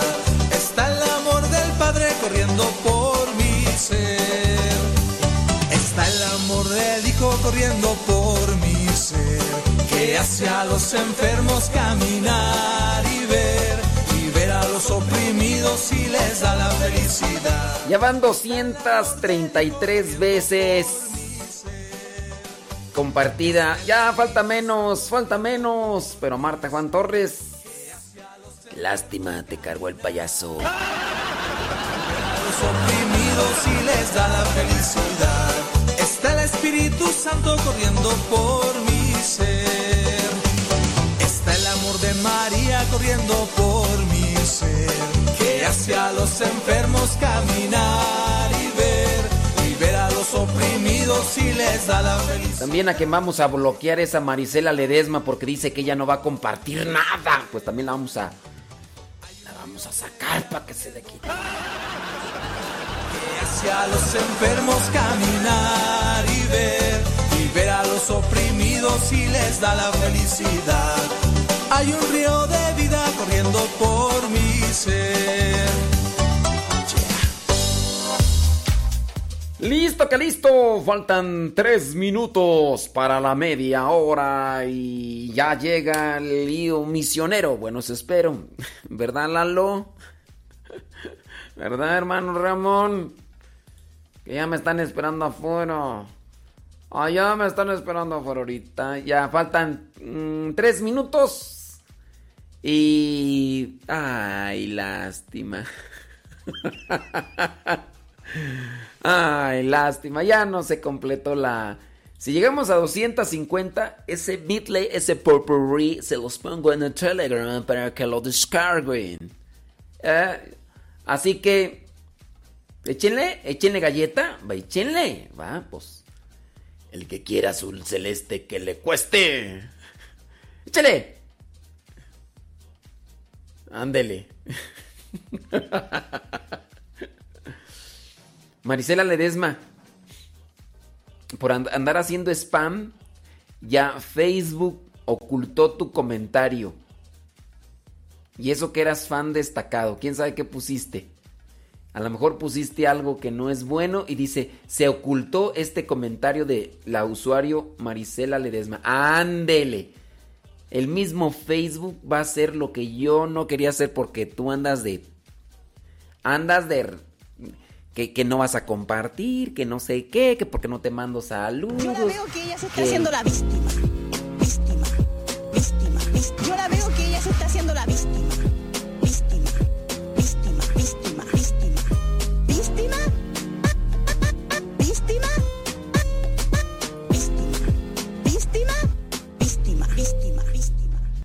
Dice Eric que le manda saludos a su mamá que se llama Jovita porque hoy está cumpliendo años. De allá de Chiconcuac. Saludos a los de Chiconcuac, uniformes Chiconcuac. Saludos Eric. Y a a Marisela Ledesma. Ya, Facebook. Facebook ya se encargó de hacer lo que yo quería hacer. Gracias Facebook. Gracias. Andele Marisela Ledesma por andar haciendo spam. Échenle. Échenle. síganle compartiendo porque ya. Ya, ya se acabó el tiempo. Lástima, Margarita. Lástima que se acabó. La gente que me escuche y que mm, no conoce el programa, de seguro va- me va a escuchar y van a decir, no, no, no, no, no. Ese, ¿qué, ¿Qué programa de evangelización es ese? Ni qué nada.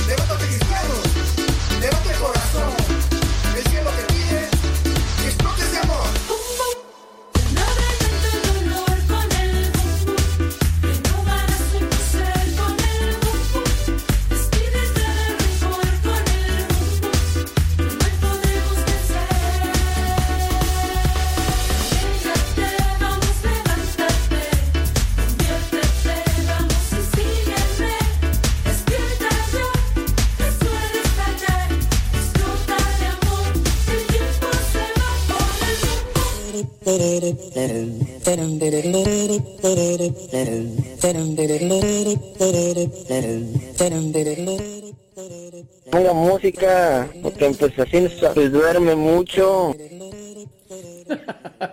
Oh, pues, hombre. Señoras y señores, y, y Lío Misionero no llega. Lío Misionero. Lío Misionero. Ya. Ya se hizo la machaca. Para los que tienen el canal de Telegram, ya saben. Ya cumplimos. Cumplimos. ¿Ustedes cumplieron? Qué bueno. Nosotros también ya. Ya se hizo la machaca. Se hizo la machaca. Ahora vamos a vamos a bloquear a Marisela Ledesma. Y a Marta Juan Torres también por andar de achacosas. Y para que ellas no tengan acceso. Ándele, ándele, ¿verdad? Mira, sus ricos tamales oaxaqueños. Ya llegaron sus ricos y deliciosos tamales oaxaqueños. Acérquese y pida sus ricos tamales oaxaqueños.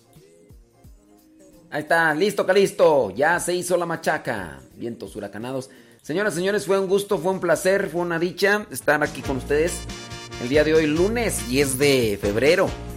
Y en este programa que se llama Al que Madruga. ¿Cuánto tiempo llevamos transmitiendo el día de hoy? Eh, 3 horas 40 minutos. 3 horas 40 minutos que está durando este programa. Saludos a Sindai Tarazona García desde Perú. Y pues al ratito, eh, ahorita viene eh, hermano Lalo, el hermano Ramón, después viene la oración del Ángelus. Y nosotros acá en Radio Cepa seguimos, seguimos. Si usted no se pasa a Radio Cepa, pues es porque no quiere. Es porque no quiere. Saludos María Herrera desde Bronx, New York. Gracias María Herrera. Entonces, si usted quiere escuchar eh, más cápsulas, más reflexiones, pásele a Radio Cepa. Pásele a Radio Cepa. Y ahí estamos conectados. Es que si usted no descarga Radio Cepa, pues ¿cómo? ¿Con qué ojos divina tuerta? ¿Con qué ojos? Si usted nada más nos escucha por YouTube o por Facebook, yo le invito, descargue la aplicación. O si no, váyase ahí al Google y ponga Radio Cepa. Y ahí la primera opción que aparece, le da clic y sin necesidad de una aplicación puede escuchar Radio Cepa. Pero yo le, yo le sugiero que descargue mejor la aplicación. Además, la nueva aplicación no tiene comerciales. Con la nueva aplicación ahí tiene el número directo de WhatsApp para que en su momento, ¿qué tal si al ratito decimos cuando estamos solamente en Radio Cepa, a ver quién nos quiere echar una llamadita y platicamos acá al aire y grabamos la llamada y después la pasamos entonces descarguen la aplicación Radio Cepa. Saludos a los que nos escuchan por primera vez. Ayer estuvimos en aquí en una capilla de San Dieguito, se llama ¿qué? Nuestra Señora de Guadalupe. Les hicimos la invitación a la gente. No sé cuántos de ellos nos estén escuchando, pero bueno, si es primera vez que nos escuchas y te, te, te alegró el programa, te eh, for, informó, pues eh, espero que nos sigas escuchando así como la señora Gloria, que pues no sé, es que ya le he un montón de mensajes a la señora Gloria, saludos y todo, dice, es que no te escucho, pues señora Gloria, deje de trabajar, señora Gloria, y en Morelia, Michoacán, saludos a la Vikis, ándeles, saludos a la Vikis, vámonos, ya, ya, ya se hizo, saludos, dice, ¿cómo que hasta mañana, Lino Jesús Maldonado? Saludos a los, eh, los traileros. ¿Cómo que hasta mañana? Aquí estamos, Lino Jesús Maldonado. No- nosotros no nos vamos. Al ratito nos conectamos ya así con Radio Cepa después de Lío Misionero. Después tenemos el programa Evangelizar sin tregua a las 2 de la tarde, hora del centro de México. Después, a las 4 de la tarde, tenemos el programa que se llama Gozo y Esperanza. Gozo y Esperanza. O sea que no es el único programa que tenemos. Hoy día lunes tenemos cápsulas y al rato tenemos otros dos programas más para que no digan que a Chuchita la bolsearon. Y el hermano Lalo no llegó. Ay, hermano Lalo. Ese tesoro viene de ti. Allá afuera esperándome allá el señor a decir, ay, ay, cuando quieras, eh, ay, cuando quieras. Y iba acá sin poder salir. Lalo, apúrate. Tú me dijiste venir a mí. Un pescador de hombres soy de ti. Y así quiero morir. Yo te seguí porque te creí. Vida eterna se encuentra en ti. Y aunque en momentos voy a sufrir, tú estarás ahí,